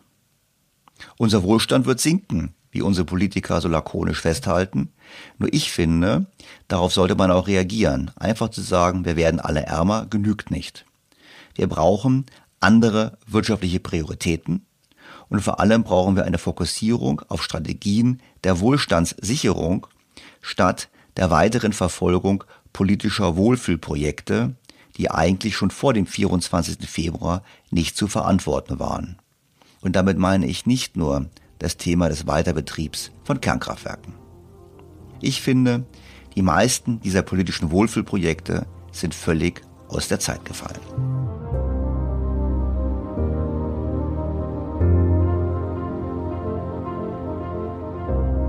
Bevor wir zum Schluss kommen, noch kurz ein Wort zur Lage an den Börsen. Wir haben gesehen, dass die Börsen es doch nicht so locker nehmen, wie ursprünglich gedacht, dass die Zinsen in den USA steigen. Es kann gut möglich sein, dass bis zum Sonntag, an dem diese Folge erscheint, die Börsen ein paar gute Tage gehabt haben. Doch eines ist klar, wir befinden uns in einem Bärenmarkt. Da steigen die Aktien manchmal ganz schnell an, aber strukturell geht es nach unten. Und dieser Bärenmarkt kann gerade in den USA noch eine Weile andauern. Denn es ist klar, dass die Fed alles tun wird, um die Inflation zu brechen.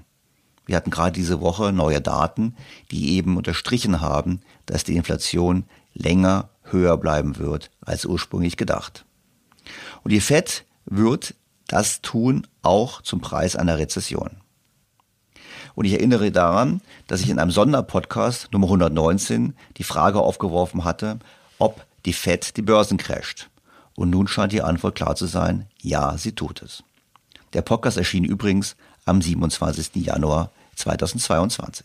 In diesem Zusammenhang lohnt es, den sogenannten Bären zuzuhören.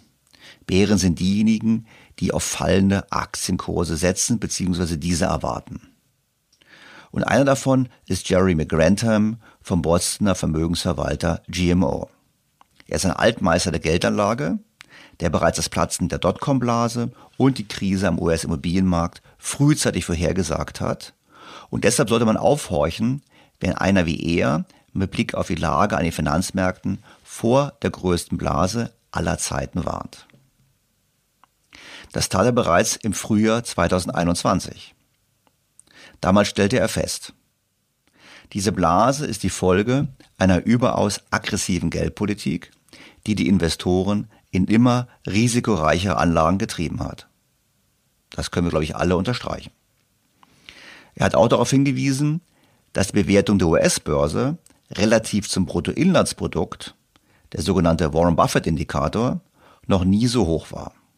Und auch die Spekulationsbereitschaft, gemessen am Anteil der Privatanleger, die an den Märkten aktiv sind, und der Anzahl von Börsengängen von Unternehmen, die noch keinen Gewinn erwirtschaften. Dies alles, wie er damals betonte, vor dem Hintergrund einer Wirtschaft, die sich nur zögernd von den Folgen der Corona-Pandemie erholt und deutlich anziehender Inflationsraten. Sein Ratschlag damals, Aktien und Anleihen meiden. Ein Jahr später müssen wir feststellen, dass der Rat so falsch nicht war. Man muss bis 1939 zurückgehen, um einen ähnlich schlechten Start der US-Börsen in den ersten vier Monaten eines Jahres zu finden. Der breit gefasste Russell 2000 Index der kleineren börsennotierten Unternehmen hat seit November in der Spitze 20 Prozent verloren. Grantham sieht dies jedoch nicht als Gelegenheit zum Einstieg. Im Gegenteil erinnert er, die Börse ähnelt einem Dinosaurier, dessen Hirn und Nervensystem so ineffizient waren, dass es lange dauerte, bis er merkte, dass man ihm in den Schwanz gebissen hatte. Aus seiner Sicht verkennen die Märkte die fundamentale Zeitenwende aus dem deflationären in ein inflationäres Umfeld. Dabei zeigen seine Analysen, dass die Inflationsrate der entscheidende Faktor für die Bewertung einer Börse ist. Je höher die Inflation, desto geringer das Kurs-Gewinn-Verhältnis. Diese eigentlich banale Erkenntnis scheint den Börsianern erst langsam zu dämmern, was auch daran liegen dürfte, dass die meisten Akteure in ihrer aktiven Zeit noch keine Inflation erlebt haben. Gelingt es den Notenbanken nicht, die Inflation rasch in den Griff zu bekommen, drohen demnach heftige Verluste.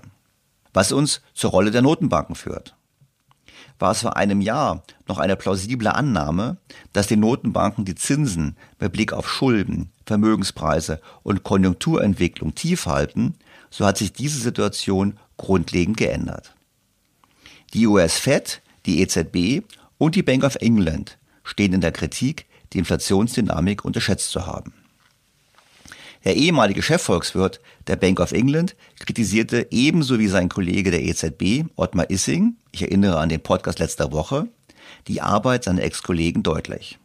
Deshalb spricht viel dafür, dass die Notenbanken trotz des Risikos, in einen Abschwung hinein die Zinsen zu erhöhen, genau dies tun werden.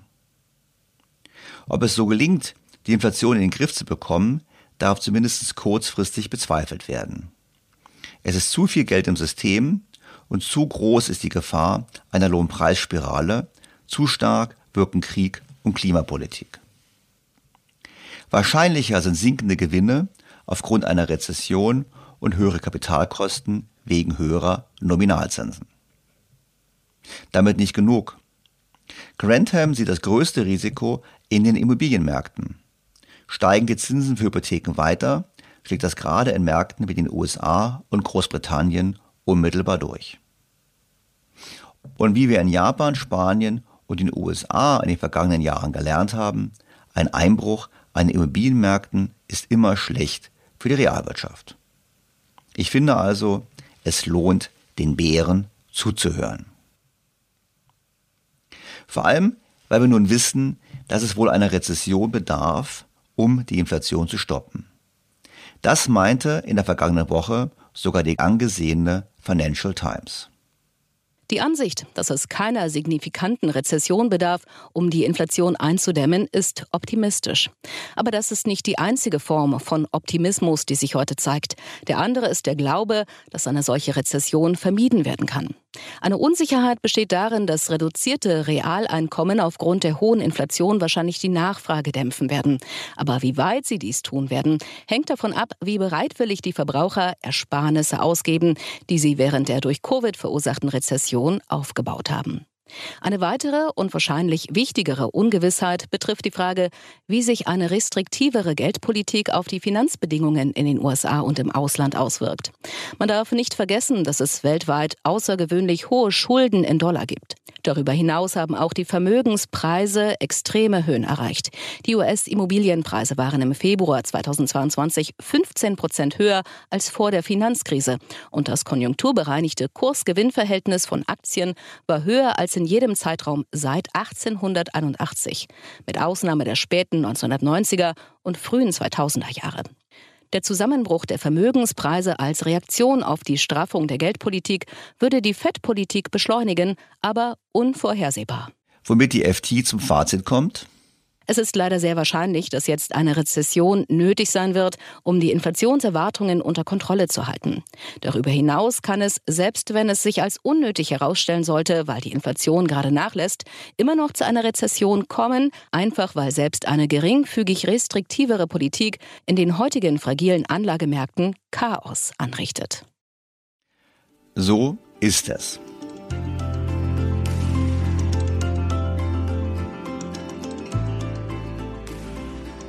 Bleibt mir, Ihnen erneut sehr herzlich fürs Zuhören zu danken. Ich hoffe, es hat Ihnen Spaß gemacht. Ich freue mich auf Ihre Kritik, Ihre Anmerkungen, Ihr Feedback, auch gerne als Sprachnachricht und aufs Wiederhören am kommenden Sonntag. Ihr Daniel Stelter. BTO Beyond the Obvious 2.0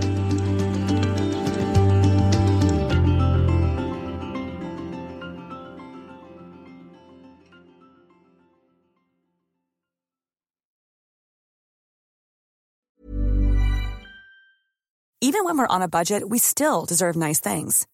Quince is a place to scoop up stunning high-end goods for 50 to 80% less than similar brands. They have buttery soft cashmere sweaters starting at $50, luxurious Italian leather bags, and so much more. Plus, Quince only works with factories that use safe, ethical, and responsible manufacturing. Get the high-end goods you'll love without the high price tag with Quince. Go to quince.com/style for free shipping and 365-day returns. Was ist noch besser als ein guter Plan? Die Möglichkeit, ihn zu ändern. Mit integrierter KI bietet Workday kontinuierliche Innovationen, die Ihnen helfen, agil zu bleiben, egal was passiert. Workday, the finance and HR system for a changing world.